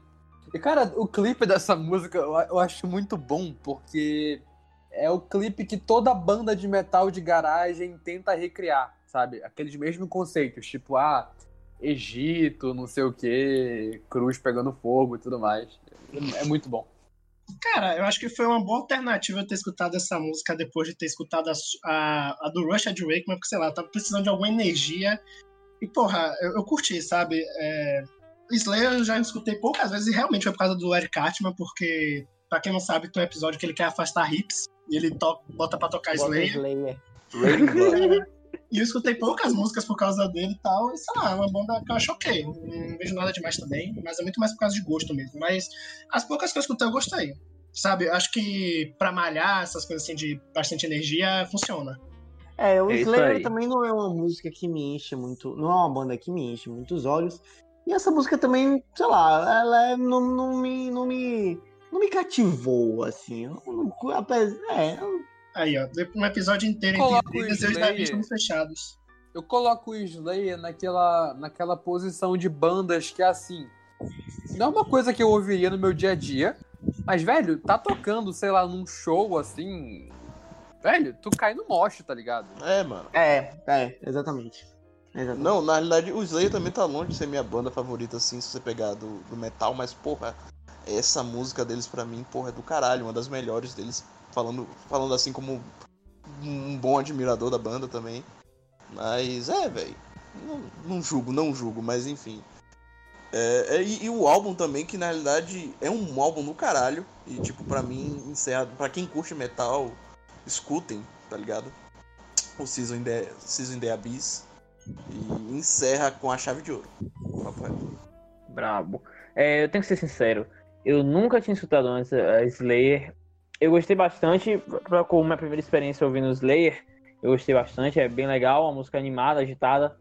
É, como vocês falaram aí, não tem mais muito o que comentar, é uma música que dá, dá energia. E, tipo, me deu curiosidade para ver os outros trabalhos da banda. É, acho que foi uma boa porta de entrada. É, e para quem, assim como eu, não conhecia a banda antes, recomendo. É, vale a pena ouvir. É, é na realidade, é um, essa, essa música é uma boa porta de entrada, assim, pra ouvir Slayer, tá ligado? Apesar que, sei lá, essa música, na realidade, é até meio leve pro, pro som que os caras fazem, mas, porra. É trash, né, velho? É, é, não pode é, esperar véio, É foda, mas é foda, é foda, é foda. Cara, eu gostei bastante da música, não. Eu não sou um cara muito do metal, Tipo, a única banda que eu gosto de metal é Black Sabbath. Eu, eu verdade, mas. Eu gostei bastante das músicas do, do Slayer. Gostei, achei o, a guitarra bem massa e. É, no geral a música foi bem boa. Nada a criticar. Brabo apenas. Doutor Arthur! Oi. O que você tem para nós essa noite? É, eu não quero me gabar, não, mas hoje eu trouxe aulas em forma de música. Realmente. Já quero abrir aqui como já passou a vez dos nerdolas falarem de rock, hora de falar do pop agora, né? Vamos falar Vamos sobre tá, Fine Line. Tchau, é isso. Obrigado por ouvirem. Curtam. Ah, covarde. É, vamos falar agora do Fine Line. E ah, do encerramento que tem o mesmo nome do álbum, Fine Line, do Harry Styles. Uma música é, calma, uma música tranquila, uma música romântica e que a galera gosta muito de usar em casamentos é, nos três primeiros meses, né, de, de 2020, porque depois fechou tudo aí, só se teve um casamento clandestino, então com gente reduzida para botar fine line. Mas Você vai deixar é uma de muito... por causa do coronavírus? Claro que não. Nunca. oh, meu Deus. É... E como eu tava voltando aqui, é... Fine Line é uma música muito romântica, uma música tem bastante experimental também, tem um... uma enorme influência da psicodelia, não só no Fine, no Fine Line música, como no Fine Line álbum também a gente repara isso em Sherry, em, em Canyon Moon, em Sunflower, a gente vê que tem um toquinho. Canyon Moon não, em Sunflower. Tem um, to... um toquezinho de psicodelia. Porque o próprio Harry Styles admitiu que usou cogumelos antes de gravar Fine Line. E, velho, é uma música que eu gosto demais. É uma música que transmite um clima, que transmite uma atmosfera. Aquela, é aquilo que eu comentei tanto nesse episódio. Transmite uma atmosfera legal. É uma música que te tranquiliza, que te acalma. Muita gente gosta e, e é, vale também falar que é uma música muito injustiçada. O, o Harry usa pouco, é, não só essa música, mas como também não, o lado B do. Vamos ser sinceros. Sim, exato, exato. Ele não usa. Não só essa música, mas como o lado B do, do Fine Line. O lado B do Fine Line é bem emotivo, cheio de baladas. Acho que ele deveria investir mais e esquecer o Watermelon Sugar, que já saturou, apesar de ser uma música boa. E Golden também, né? E ele deveria investir mais nesse lado B, que tem muita coisa boa, viu? Cara, eu, eu acho essa música, sabe, muito parecida com o quê? Sabe qual? Eu acho essa música Diga. muito parecida com Quando Bate Aquela Saudade do Rubel. Sei lá. Baita, baita música aí, ó. O Davi agora tá se redimindo comigo aí. Baita música. Saudade do quê? Cara, quando bate aquela saudade do Rubel. Do eu, Rubel. Só, eu só acho, tipo, o clima muito parecido, sabe? Aí começa com aquele violãozinho e a, e a voz leve, mais melódica, sei lá, eu acho muito parecido. E Cara, eu acho o Fine Line, o Fine Line, o álbum, falando do álbum antes, eu acho um grandíssimo álbum, eu acho um álbum muito foda. Que provavelmente vai. Tá, foi indicado ao Grammy? Nem me lembro agora. Uh -uh. Por quê? Por quê? Porque a, impre... a mídia, a imprensa é uma desgraça. Só álbum não foi. Foi indicado pra clipe e pra mais duas categorias. Acho que gravação do ano com a Dorio, o clipe de Adorio também, e mais um agora que eu não vou lembrar. Boa. Ok, né? Adoro, tá que é muito massa, tem um peixe gigante. Tá bom. E, cara, essa música, ela, ela retrata. Eu acho que essa música é tudo que o One Direction sempre um dia tentou fazer e nunca conseguiu. Não, tipo, eu não acho que seja o que o One Direction faria ou tentou fazer, sabe? Até porque. Ah, nunca. Tipo assim, passa bem longe. Mais ser, ser ah, algo do Harry em si do que da banda do grupo, sabe? Tipo... Eu, eu, eu acho que, tipo, a, o, o One Direction é uma banda que to, é uma banda que toda hora tentava fazer alguma coisa melosa, assim, uma coisa bem nesse estilo. Só que não, não sei se. Eles conseguiram fazer, mas, tipo, nesse estilo, não sei se Não, mas nesse, nesse negócio um pouco mais intimista, sei lá. Tipo, não sei explicar, mas foi a impressão que eu tive. E eu acho engraçado, porque o Arthur falou que, ah, não, porque se. Vamos falar de pop, cara, eu não consigo, sinceramente, eu acho que esse álbum tá muito longe que a gente pode considerar de ser, ser um álbum de pop. E acho que eu concordo. É um Porque ele não é clichê, disso. basicamente. Ele é um álbum assim. Eu não, que... acho, não acho que, tipo, eu acho que o. Ele pop... foge dos clichês. É, tá, o que. Isso... Tá, é, é que nem Ele é pop, ele, ele entrou no pop, porque ele é, é de um artista pop, mas ele também. Porque é um álbum que não tem como ser rotulado como um estilo único, entendeu? Aí a galera coloca pop pra, pra tirar de tempo. É, não, mas eu, só pode ser um pouco de preguiça de inventar um, um, um, um adjetivo novo, se é que precisa é de um adjetivo novo. É. Mas eu acho, eu acho, tipo, eu acho uma música muito. Sei lá, acho que é uma música que ela começa um pouco distante, assim. É, como você disse, é uma coisa bem intimista do Harry. Ela começa um pouco distante, ela vai ficando cada vez mais próxima. E, enfim, aí ele fica repetindo. É uma música belíssima, cara. É uma, não é a minha música preferida. Eu ainda prefiro o Xi. Eu acho o Xi uma música. Puta que pariu. A minha favorita é Lights Up. Fine Line, uma música que encerra muito bem o álbum, com o clima. É o tipo de música que o álbum, que o Harry tenta. O tipo de mensagem que o Harry tenta passar, né? Tipo, um, um negócio mais intimista, assim, mais sobre ele. Enfim, é uma música belíssima, cara. Cara, então, tipo assim, é... o que eu acho? O Fine Line, o, o Fine Line música não define o que é o Fine Line álbum, sabe? É, se você escuta o Fine Line e acha que vai ser um álbum baseado naquela música, sinceramente não vai ser. A expectativa do fã até em geral, que eu acho muito, muito difícil, é que no Grammy, que o Harry deve se apresentar no Grammy, né? Mas será muito foda se ele não se apresentar depois de eu estar falando isso, mas a expectativa é que ele se apresente e boa parte muito aí. muito pelo contrário, Giga. Agora que ele vai se apresentar mesmo. teve a aprovação do remasterizados. Agora que Não, vai. é, se bem que o remasterizados elogia tanto a Adele, o Adele, e ela deve aparecer no Grammy também, né? Mostrando é que nós somos mais importantes que certas revistas aí, como a Pitchfork. Remasterizados que elogia Adele, Adele e Adelson. Adelson, Adele. Adelson. E o Abel também. Realmente, e o Abel, Abel, o Abelão, cheio de paixão. Mas, cara, e voltando... também o Abel, campeão da Libertadores. E o The Weeknd. É, também. Era dele que tava. De paixão, porque ele não é. Mas enfim, voltando. É, a expectativa é né, que ele toque essa música no, no Grammy, que eu acho difícil, mas, cara, é uma música foda. É, é um encerramento que, assim, eu acho que só dá pra entender o, ouvindo o álbum. Não sei se é porque eu ouvi, foi o único álbum, acho que eu ouvi todo, completo. Ah, não, se bem que todo Queen. Mas que eu ouvi completo e falo, cara, é, escuta o álbum todo, que a experiência é muito melhor. É, esse álbum é foda. É, infelizmente não tinha como encaixar ele naquela lista lá dos melhores da década, porque aqui a gente segue calendário Grammy de semestre. E ele estaria fora, talvez entraria, sei lá, na década 2020, 2030. Sim. Mas, cara, é, é foda. O Harry é um cara que, porra, a era dele, diferente do primeiro álbum, que também é um primeiro álbum muito foda, só que a era ele não promoveu bem. Essa era agora, ele promoveu bem. Acho que ele só, não, ele só perde em promoção pro The Weeknd, que também papou tudo, né? Apesar de não estar no Grammy. E a Dua Lipa, porque a Dua Lipa também sugou tudo que tinha que sugar. Como o Thiago tava falando, né? A Warner lá, o Snyder Cut, é, foi a Dua Lipa no ano. Então, cara, é um encerramento muito foda. É, inclusive, o, a, o, o Arthur tava falando, né, que ele usou cogumelo. Davi, sabe qual foi um dos álbuns que inspirou o Harry? Qual? O melhor álbum do Paul McCartney. O Better on the Run? Não, irmão. O Ram. McCartney 2. Foi uma das inspirações aí. E é isso, cara. Vale muito a pena conhecer a discografia dele, né? Que são dois álbuns, mas escutar o álbum também, que é um cara que tá agregando muito. É, e, tipo, é uma coisa totalmente diferente do que vocês vão encontrar no Direction. Sério. Não, cara, e, Vocês tipo vão ver assim, um artista completo, de E verdade. até no pop, até no pop, porque é, eu também não acho que esse álbum seja tão pop, né? Mas não deixa de ter coisas pop. Mas assim, A Watermelon Sugar é pop pra caralho. é isso. Mas assim, por exemplo, é, ele não é um cara que que entra naquilo, né? Tipo assim, como fã, claro que eu vou querer que ele lance coisa toda hora, né? Porque eu quero que ele vai saciar minha vontade. Só que ao mesmo tempo, eu sinto que ele tem algo muito parecido com com a Taylor Swift. Não querendo falar do casal, mas assim, a Taylor é uma pessoa que ela, você vê que os álbuns dela tem toda uma preparação, tem toda uma demora para trabalhar bem a era, trabalhar bem o álbum, sabe? Ela não lança um álbum, apesar que ela lançou dois álbuns agora, né, no, no último ano. Mas Vai não é um cara mais que, e vai lançar mais ainda, que é a regravação, né? Mas assim, não é um cara que lançou um álbum agora em 2020, vai lançar um em 2021, vai lançar um em 2022.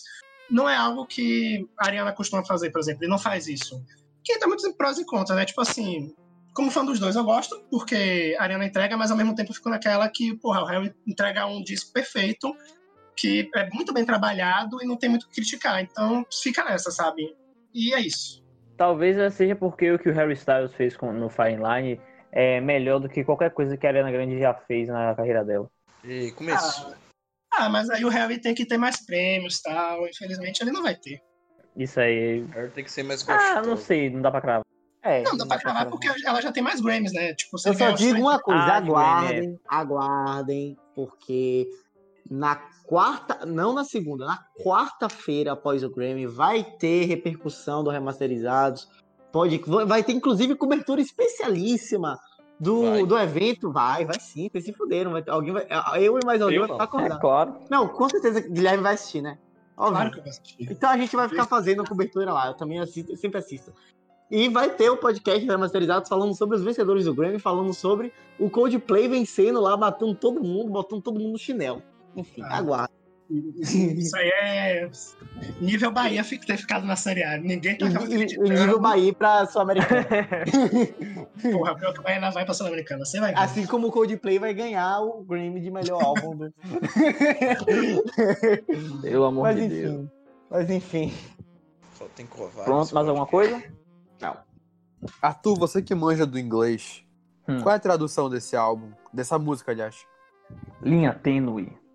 Foda demais, o cara Pirujo. sabe dos English. Do grandíssimo Harry Estilo. Henrique Você achou que eu ia falar linha fina, não é otário? Se enganou. Minha vida. Ah, achei que você ia falar linha maneira. É Fine line, né? Também tipo, tá fine certo. é... Linha foda. I'm fine. Tá inspirado hoje, mano. I'm fine. Aí é foda. Próxima música. Cara, eu acho muito, eu acho muito bacana Ah, esse tipo- essa música assim. É porque ela traz um, assim, um, um sentimento que. Eu vejo, eu vejo a galera comentando lá no- nos comentários dessa música. Tipo, ah, essa música tem. Ela bate diferente de noite, assim, de madrugada. E realmente, cara. é- é- tipo assim, tem uma banda que eu gosto muito de eletrônica que chama MA3, que eles têm uma música, umas músicas assim que eles dão um sentimento que é, eu não sei explicar, velho, mas é tipo que essa música me bateu, sabe, assim, uma coisa meio eu não sei explicar, mas é tipo, sei lá, saudade do que eu não tive, sei lá. Saudade do que eu não tive. Nossa. eu acho que se eu pudesse definir esse álbum, sei lá, com uma frase, eu acho que eu definiria, tipo, sexo, drogas e rock and roll. Principalmente é como, ele de, é como o próprio Harry Styles define o álbum. Né? Ah, então é, tá ele, isso aí é o lado A. O lado B, chorar por amor. Harry Styles, o, o, o artista do sexo. Olha aí. Olha aí. Defendendo o amor 24 horas por dia. Enfim, vamos partir para a próxima música com outro artista do sexo que morreu de DST. É... Deus, vamos falar essa, de. Essa. Vamos falar de Cazuza. Vamos falar de Renato Russo. Não, tô falando sério agora. Vamos falar de Queen e do Fred Mercury. Olha aí, ó. É, a música que eu escolhi, eu acho que é uma das músicas mais épicas do Queen. Eu não falo nem só de encerramento, falo das músicas mais épicas da banda, que é The Show Must Go On, encerramento do álbum Innuendo, de 1991, último álbum da banda com o Fred Mercury. E foi e, literalmente velho, um encerramento, né? Da formação totalmente, totalmente. Foi, foi um encerramento do, do, do Fred. Foi um encerramento do. do, do da, não só da carreira dele, mas do fim do, da, da vida mesmo do Fred. É, essa música tem uma história muito, muito pesada, mas ao mesmo tempo muito inusitada. É, o Inu, quando o Queen estava gravando o Indo lá em 91, o Fred Mercury já sabia que estava com AIDS. É, a banda já sabia que ele estava com AIDS, ele estava extremamente debilitado, mal fazia aparições públicas, é, não dava entrevista, não aparecia em, em, clipe, nem nada mais disso. Queen não fazia mais show. E o que que acontecia? O que que acontecia? O Fred, de certa forma, ele já sabia que ia morrer, porque ele estava doente, estava com uma pneumonia, que foi um, um, um dos reais motivos da morte dele, né, que é a AIDS, ele, ela apenas tira o seu sistema imunológico. Por qualquer doença você pode morrer e o Fred estava com pneumonia. E a gravação do Inuendo foi muito conturbada, muito difícil para o Fred, não conturbada em briga, mas foi muito difícil para o Fred gravar, porque malmente ele conseguia ficar em pé. Muitas das músicas do álbum ele gravou sentado, e foi um grande esforço para ele gravar o clipe de Those Are the Days of Our Lives, que era um dos singles do Inuendo. Ou quem, quem já assistiu o clipe, ou pra, também para quem não assistiu, percebe que o, ele foi filmado em preto e branco, num cenário de estúdio, o Fred muito magro, sem bigode, é, com Até quilos de maquiagem. de ver aquele negócio, cara. Sim, sim, com quilos de maquiagem no rosto, é, para cobrir as manchas da, causadas pelo, pelo seu fraco estado de saúde, estava com o corpo muito manchado. E é uma coisa angustiante de se olhar, porque é uma situação muito triste que o Fred Mercury se encontrava naquela época. E The Show Must Go On, além de ser um, uma música muito bonita, ela passa uma mensagem claríssima, tanto do Fred quanto do Queen, que é tipo, olha, o, o Fred não vai aguentar mais nada aqui, ele vai, infelizmente ele vai morrer em breve, mas o legado dele continua, porque o que ele fez em vida vai ser eterno, e a banda também não vai parar. Vai ter um hiato e tal, mas a banda não vai acabar. Uma história curiosa sobre a música também é o seguinte, que ela também foi a última música a ser gravada. Então o Fred já estava extremamente cansado. Ele já estava deitado no chão do estúdio, cansado e cheio de dor. É, eles estavam já cogitando tirar a música do álbum ou colocar o Roger Taylor para cantar. Porque Nossa. na ausência do Fred, o vocalista era o Roger. Então, o que, é que o, o Fred Mercury fez? Ele falou: Não, eu vou gravar. O Brian May conta que o Fred levantou, pegou uma garrafa de vodka, virou inteirinha e gravou a música no take, aguentou ficar em pé. Gravou a música inteirinha, com a virada de vodka. E depois ele foi para casa descansar. Vocês falam tanto aí de Thiago bêbado, olha aí, ó, o exemplo. É Fred, Fred Mercury, o bêbado. O bêbado. Eu faço mais essas coisas. Verdade, não. agora o bêbado. Que bom, Thiago. É você, bom agora você o bêbado da... eu, Agora eu sou o bêbado do podcast. Não, o bêbado do podcast é Giga, o biriteiro. Enfim. Arthur, Arthur. Oi. Você gosta do Inuendo? Gosto, gosto sim. Sério? Ah, eu não, não gosto, gosto. desse álbum, não. Mas essa eu, eu, eu não gosto, velho. Eu, eu, acho tem umas bem... músicas. Tem umas músicas chatinhas, mas no geral eu gosto. Eu gosto do Inuendo. Eu gosto de todos os trabalhos do Queen, velho. Até o Hot Space, que a galera odeia, eu ah, gosto do, para, Hot Space. Fala sério. É, eu tô falando sério, velho. Eu tô falando sério. Eu... Agora, um trabalho do, do Queen que eu não gosto muito é o Queen 2, de 74, que o Wakeman adora. Eu já ah, não sou muito fã eu vou te dar uma na cara, um tabef que tu vai Mas sair voando. Guri. Dá um tabef. e aí, o que, vocês acharam aí? O que, é que vocês Cara... acham da música e o que acharam da história aí do Fred batalhando ah, mano, tocante, velho. Tocante, não tem, não tem essa. porra. Mas é foda, mas, cara, pelo menos. É ele... difícil falar do Queen depois daquele filme, né? Então. Sei lá. Cara, o pior que é verdade, velho. O, o filme. É sei lá, acho que o filme. O filme. O filme reduz o Queen a uma coisa tão simplista, ah. sabe? Então... É, reduz a uma banda de apoio do Fred. Até mesmo pelo que Arthur falou, tá ligado? Fica é... até mais. É, até mais escroto pensar assim, porque, tipo foi a própria banda que tava envida no, no roteiro e tudo Sim, mais. Sim, então, velho. Os caras. É estranho como que eles fizeram se, uma grande propaganda se rebaixaram tanto. Menos, assim. é, Cara, eu acho, na verdade, menos o Deacon, né? Menos o Deacon. Verdade, Sim, John verdade. Não, tipo assim, ó, eu, eu não julgo é, tanto, porque, tipo assim, apesar da gente ser fã, como fã, claro que a gente vai querer o mais fidedigno possível e tal. Tipo assim, claramente ali eles não estavam focando em quem é fã, eles estavam focando em quem não é pra atrair. Então o trabalho foi bem feito, querendo ou não. A gente não, a gente não pode criticar nisso, né? Eles fizeram é isso bem. que eu gosto do Motley Crue. Motley Crue não teve frescura, não. Motley Crue botou o pau na mesa e botou lá Explodiu lá o, o filme do Netflix. Explodiu o contrato. Mostrou quem eles eram mesmo. Não tinha essa não de ai não, que a gente era bonzinho, não. Mano. Não, tinha lá o Motley Crue ele nunca fez questão de ser bonzinho. Ele fazia questão de ser o contrário. A pro... Não, a própria, a própria imagem da banda, assim, na época era essa, porra.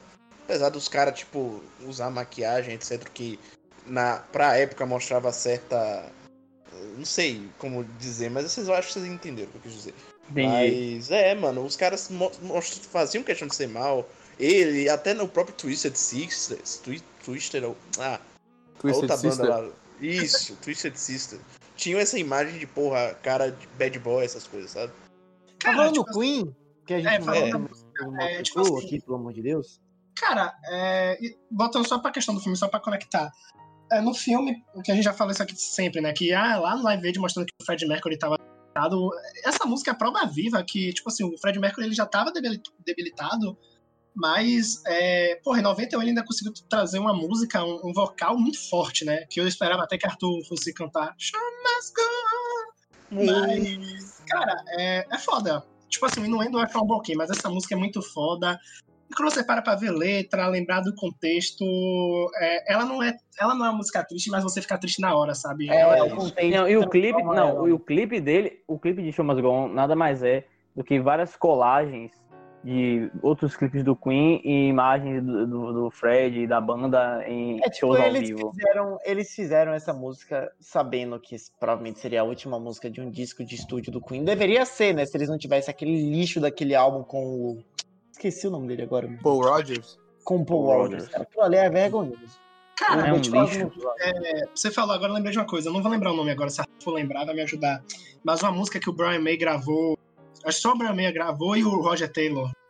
O Fred já tinha falecido. É, aquela música ali também Made é outra que é pancada. Made in Heaven.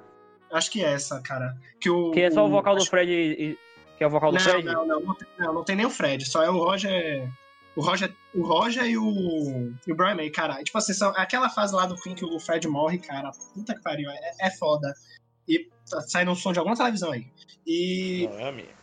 E Chamas Gon, cara, é, é, bem isso, sabe? É ler aquela letra, ouvir e, e, sofrer junto, porque puta que pariu. E sempre fazer aquela pergunta, né? Imagina se o Fred Mercury estivesse vivo até hoje e tentar imaginar como seria o Queen, sabe? Acabado, Se existir Queen ainda, cara, porque tinha aquela, acho aquela tensão entre os caras da banda, já tinha um tempo, tá ligado? Não sei se poderia é, existir, é, mas é... talvez uma turnê de reunião ia rolar. Caso acabasse. Sim. É, velho, eu não tenho nem o que comentar da música também. Ela é muito bonita, muito, muito bonita. E outro detalhe também sobre é, The Show Must Go On é que. Pô, velho, esqueci o que era o bagulho. Hum, ah, esquece. Falem aí que depois eu vou lembrar. Ah, não tem mais o que falar, não. Nem eu. Nem eu. Era um clássico, né? É. Clássico. Concordo, craque. Profundo, profundo. Que análise de Thiago agora, cara. Ah, não vou lembrar o que, que era, velho. Que droga. Tem muito que falar dessa música, né? Tipo assim, o Queen tá tão hypado hoje em dia que, sei lá, mano. Tem até fandom que a gente tava conversando lá no grupo, né? Fandom, mano. Motley Crue tem fandom agora. Vem muito por causa hum. do filme, tá ligado? Meu Deus. Não, sim, total. Cara, enquanto o Arthur tá aí lembrando, Thiago, posso lhe fazer uma pergunta? Diga. O que aconteceu nas últimas semanas que você tá gravando muito feliz? É isso, o Thiago tá, tá diferente. Tá é, mais tá animado. No FAP, é mentira. É. Ô, louco, gelado. É, dormir virado pra parede. Ah, que, tô que de bom, boa, cara, estou. assim. Fico feliz, Thiago. Você tá feliz aí. Não tá rancoroso igual Eu também pessoas feliz. Estão pegando uns temas maneiros aí, mano. Não estamos fazendo ouvir news, nada do tipo, tá maneiro assim. Lembrou? Guilherme, não, não vai dar. encerre esse podcast de música sobre encerramento.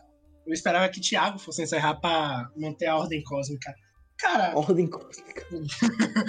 cara, então, vou começar com o que eu acho que é uma música caralhaço na voz das duas. É You Make Me Feel Like a Natural Woman.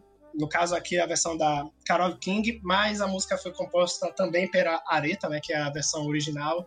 E, cara, primeiro falar do álbum, né, o Tapestry, que fez 50 anos agora, e que, que álbum foda. É, ali é a definição do descaralhaço. E, porra, o encerramento, apesar de eu gostar mais da versão da, a, da Aretha, porra, é, é um álbum foda, sério. Tapestry aí, galera, escutem, 50 anos agora, Carole King vale muito a pena, muito. Inclusive, é, tem um vídeo. Eu agora não vou lembrar o nome do. É no Albert Royal, acho, mas te- não sei o nome do evento, assim, que o Paul McCartney já foi, né? Que vão os músicos para serem homenageados. Sim. E a Carole, ela foi uma das homenageadas e quem cantou foi a Areta. Acho que você já deve ter visto esse vídeo, porque a maioria da galera aí já viu esse vídeo. E a Areta vai cantar, a Areta já velha, já, né? Já, já na idade, cantando justamente essa música, né? Make Me Feel Like a Natural Woman. E, cara, o Obama chorou, tipo, todo mundo ficou emocionado, porque, primeiro, que o vocal da Areta é foda, muito foda. Segundo, porque a música também é, é pedrada. E, cara, a Carole, quando a Carole viu a Areta entrando e tal, ela ficou super eufórica lá no, no, no evento. E quando ela começou a cantar, ela se emocionou, o Obama, a Michelle, e muito foda. E, e esse álbum é foda, a Carole é foda, e essa música é foda. E aí, o que vocês acham? Velho, que performance, viu? Que performance. A Aretha Franklin, que é, pra mim, é top 5 grandes cantoras femininas da história da música. Ela é sensacional, viu? E que, que música, velho. Que, que apresentação. Ela é show de bola. Eu não conhecia a música na voz da, da Caroline King. É, eu só conhecia na voz da Aretha. E, obviamente, eu prefiro a, a performance da Aretha. Mas obrigado, Guilherme, por ter dado essa pedalada aí, colocado You Make Me Feel Natural que é uma música belíssima, cara. E a Carol King também manda muito. Eu não conhecia a Carol King, não faço. Nunca ouvi nada dela. Cara, Mas- escuta esse álbum, tu vai gostar. Vou dar uma escutada, vou dar uma escutada. Eu gostei que tem um gatinho aqui na frente, né? Enfim. Mas é, é uma performance belíssima, uma interpretação belíssima da música também. Poderia estar facilmente no nosso podcast de melhores covers. Gostei muito, uma música lindíssima. E ah, ainda tem. No álbum ainda tem Will You Love Me Tomorrow, que é uma música que eu gosto muito. Mas gostei, gostei muito da música, é uma performance maravilhosa. Cara, esse álbum é, é um álbum clássico, sabe? Assim, quem, quem gosta de clássicos, assim, sabe? E ele, ele é altamente bem avaliado, então é aquilo, né? É, sabe o All Figmas Pezé, tipo, de muito bem elogiado, Uhum. todo mundo falar que é 10, é a mesma coisa com esse álbum, cara. É, é perfeito. Aham, sim. É, Cara, a, voz da, a voz da Areta é de arrepiar até o cu do, até o cu do rego, né? Que, velho, sensacional. Uma grande artista. Uma... Acabei de me tocar também que ela já faleceu, infelizmente. né? Não, a Carol não faleceu, não. Não, a Areta eu tô falando. A Areta, sim. A Aretha Franklin, ela faleceu em 2019. Meus elogios foram voltados a ela. Ah, sim, sim, continua então. Sensacional, sensacional. Apenas isso. Mano, eu ouvi na realidade a voz da Aretha Franklin, inclusive gostaria de me desculpar aí aos membros, que era a versão da Carole, mas eu ouvi a da Aretha. Mas música do caralho, velho. É... Arrepi... Cara, a Aretha Franklin, que, porra, é, não tem palavras pra descrever essa mulher, tá ligado? Vou falar da, vou falar da Aretha porque eu ouvi a versão da Aretha, mas vocês sabem que é uma coisa só. Vou ouvir da Carole depois. Mas, velho, genial, mano. Genial. Já tinha escutado, na verdade, eu já tinha escutado a música antes, mas eu não lembrava o nome. Assim, mas porra. Muito Cara, foda, tipo cara. assim, apesar de ser. Só dois minutos é. Ah, Tipo, a diferença, eu acho, de uma pra outra é que a da Carol, ela tem menos. é- É algo intimista ainda, mas mesmo assim ela tem menos energia, sabe? É algo muito mais denso. A, a da Areta, porque o vocal da Areta também é mais. É mais é- tem mais presença, então é, dá pra distinguir mais fácil, sabe? Tipo, eu, eu sinto que da Areta tem mais energia. A, a da Carol não, é bem algo de encerramento, sabe? Uma, parece que uma despedida mesmo. Agora, pra encerrar, com uma polêmica, que aí o Alta Fidelidade, inclusive, já até fez um vídeo, então vou roubar dele. It Be ou It Bleed, só Deus sabe, pois a música que eu vou falar é o encerramento do álbum do Rolling Stones, You Can Raise Get What You Want, que puta música foda. Primeiro que eu acho que esse, esse álbum eu acho que é o meu favorito do Rolling Stones, que ele do início ao fim é só pedrada. Música também polêmica recente aí, né, envolvendo Trump, que ele tava usando aí nos comícios dele, Rolling Sim. Stones se envolveu, falando que, que não autorizou. Depois o Trump mudou pra IMCA, do Village People. Enfim, cara, mas... Também não autorizaram, mas ele usou. é, ninguém autorizou, né? É, ninguém, Caraca, ninguém... mano. O homem tá sem moral mesmo. E, cara, é música composta pelos nossos queridos amigos Mick Jagger e Keith Richards, que em 2004 a Rolling Stones classificou essa como a centésima melhor música de todos os tempos. Agora ela não tá mais, né? Ela já tinha perdido posição no ano seguinte, seria 2005, e agora é bem provável que ela já tenha né, caído, né, por conta de lançamentos que tiveram para agora. E, cara, é... foi uma música, o Jagger falando, né? Que ele foi uma música que ele tinha acabado de tocar no violão, que seria uma canção de dormir. E ela foi difícil para gravar, porque, primeiro, o Charlie Watts, que é o baterista, ele não é o batera dessa música, porque tava difícil para ele gravar, ele não conseguiu tocar o groove. E quem tocou, no caso, foi o Jimmy Miller. E ele teve a ideia de chamar o coro gospel, que aí entrou o Jack Nietzsche, que ele chamou o coro de Bar de Londres, e aí conseguiram. Por isso que quando vocês escutam a música, dá pra ver. Até no início da música, na verdade, já é o coro, né? Não é a voz do, do Mickey. E inclusive aí tem a rivalidade Beatles também, porque Rich Unterberg, do AllMusic, falou que se você acreditar na observação de que John Lennon. É, se você acreditar na observação de John Lennon que o Rolling Stones copiava os Beatles, é, essa música, né, no caso You Can Always Get You On, seria a contrapartida para Hey Jude. E o próprio Jagger depois falou que gostou da maneira como os Beatles fizeram Hey Jude, né? No caso, aquela parte do, das, do na, na, na, na, na com coral. E ele pensou que poderia fazer algo com o próximo álbum, né? Que seria o Larry B, de 69, Hey Jude tinha sido composto em 68. E aí, o que vocês acham? Velho, esse aí é o meu álbum favorito dos Stones e essa música é minha música favorita dos Stones também. Fechadíssimo. Cara, eu acho, eu acho genial o jeito que ela vai crescendo também. Ela cresce do, do início ao fim é muito, muito boa, velho. Muito boa. Sem é muitos comentários aí, só, só, só me cabe dizer que é Quem foda. não concordar com a gente é aquilo, azar. Eu não concordo, eu prefiro o Satan. Gosto muito do Satanic Majestic, é o meu álbum preferido dos Stones, mas o Larry Blitz também tem um lugarzinho no meu coração como terceiro lugar, que eu prefiro o Breakers Blanket. Mas, meu cara... favorito é o Some Girls. Tem uns grooves ah, é. de guitarra muito bons. Sim, sim. É, mas, cara, You Can Always Get What é uma música apoteótica, cara. É uma música que, tipo, ouvir essa música ao vivo em um show deles, com todo aquele coral que eles trazem, e com a. aquela. Esqueci o nome agora da mulher que faz o. Da mulher que faz o. Esqueci, mas é, porra, é uma. Um puta, tem uma, um puta vozeirão.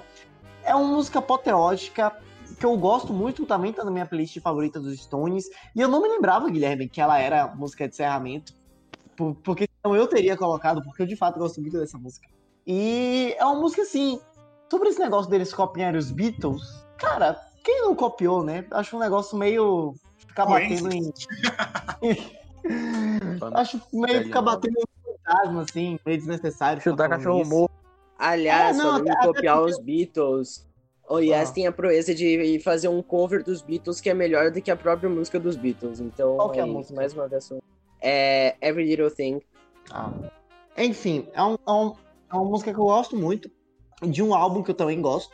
É, e muito boa lembrança, não me lembrava de fato que essa música encerrava o Larry Blee, de verdade. Essa música, ela tem Midnight Rambler, Talk About It, que é um blues maravilhoso. Um, jazz, um blues maravilhoso. Mas enfim, blues. Cara, essa música aí é. Se eu tiver filhos no futuro, vou fazer questão de apresentar essa música para eles, para sei lá, se um dia eles me pedirem um brinquedo muito caro, eu vou cantar isso para eles. Nossa, pela tradução. You can always get what you want, but if you try sometimes. Enfim, nossa. Eu gosto muito dessa música, mas assim, eu, eu atualmente eu tenho uma, uma memória ruim dela porque eu associo ela ao, ao auge da pandemia, lá em abril, quando ocorreu aquele evento lá da Lady Gaga online, né? Tipo, sim, sim. vários artistas e tudo mais. Aí os Stones tocaram. E tocaram essa música. E tipo. Foi o Charlie Watts tocou numa bateria invisível.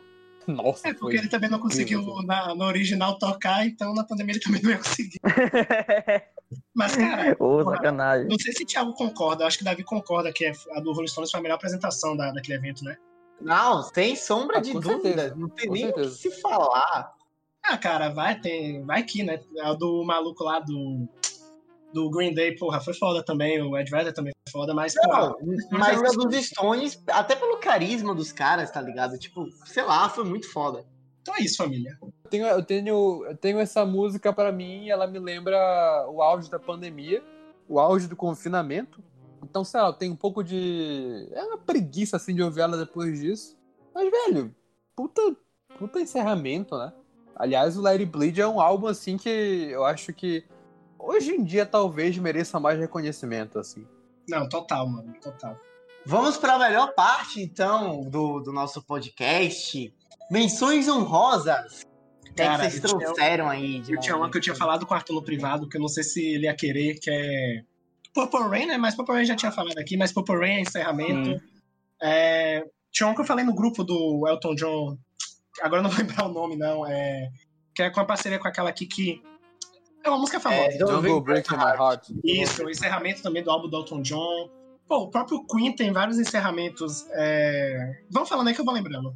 Eu vou citar aqui o, a música Newts, do Sun 41, aquela banda de punk dos anos 2000, que é... Talvez as pessoas reconheçam essa música porque ela tocou no primeiro Quarteto Fantástico de 2005, na cena que o Tocha Humana tá esquiando do. Ela fecha o álbum Chuck de 2004. Velho, muito bom, muito energética e tudo mais. As minhas, tenho... menções, minhas menções honrosas, a primeira vai para I Remember Nothing, álbum que encerra o Unknown Pleasures do Joy Division. E a minha segunda menção honrosa vai para 1985, a música que encerra o melhor álbum do Paul McCartney, 1985, uma música referente a 1984, mas como eles não conseguiram falar, ficava meio difícil de falar, eles colocavam 1985, enfim. Minha menção honrosa é, não deve, na verdade ela deveria ser citada aqui, porque a gente já citou tanto essa música e essa banda aqui, que eu achei melhor deixar de fora, que é a Day in the Life dos Beatles, o encerramento do Sgt. Peppers. Caralho, não tem como, nossa, como é que eu deixei isso passar? Não tem como ter deixado passar em branco. Então fica aqui minha menção rosa. Caralho, sim. Cara, as músicas do Queen que eu tinha lembrado é, é Princess of the Universe do Cara of Magic, de 86. E. Calma, família, calma, eu tô lembrar outro aqui.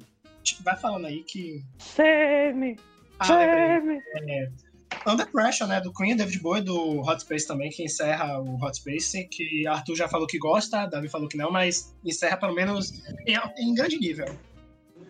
Tem também Ferris Wear Boots, do Paranoid, do Black Sabbath. Essa é Sim. brava. Sim, e aí?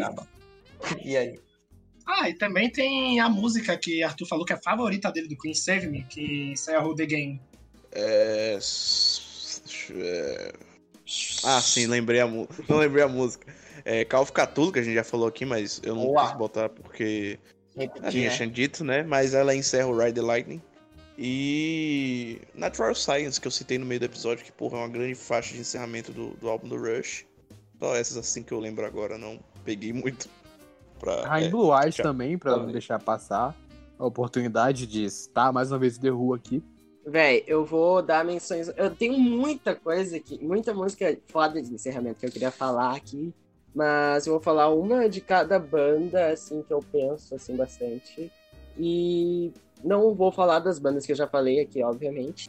Vou começar aqui. Gentle Giant, que tem a música The River, que encerra o álbum Octopus, que é um. Boa, na minha opinião, o, o, o, meu álbum favorito deles. O encerramento do Mirage do Camel, do Camel que é Lady Fantasy, uma música muito boa também, uma suíte de 12 minutos por aí. Boa demais também. A música que encerra o Foxtrot do Genesis que é Supper's Ready, muito maravilhosamente boa também. Uh, e agora aí um, botar um Hall Notes pra animar o pessoal. Ice, que encerra o, o álbum prateado, Silver Album do Hall Notes. Pegando o gancho aí de, de, John, de Derry Howe e John Waits aí, é, dedicado aos boomers aqui, sendo Me an Angel do Scorpions, que fecha o álbum Crazy Muito World. boa, muito boa. Belíssima balada. Muito boa. Que é o, o que o Scorpions sabe fazer de melhor, né? Enfim. Arthur, encerre. É, muito bem, pessoal. Esse foi o nosso podcast de melhores músicas de encerramento. Se tem alguma música que você acha que faltou a gente falar aqui, seja na lista principal, seja nas menções honrosas, é, fale com a gente, mande um feedback, deixe nos comentários do vídeo, ou então comentem nas nossas páginas do Facebook, Instagram, Twitter, fala, ah, faltou essa música. E também nos siga nas nossas redes sociais. Estamos em todas as redes sociais que você imaginar. Sigam também a gente aqui no Spotify, no Deezer, no Google Podcast, enfim, onde você estiver ouvindo esse episódio, nos siga é, para dar aquela moral. Compartilhe com seus amigos que gostam de música, que gostam dos álbuns que foram citados aqui. É isso, muito obrigado e até a próxima.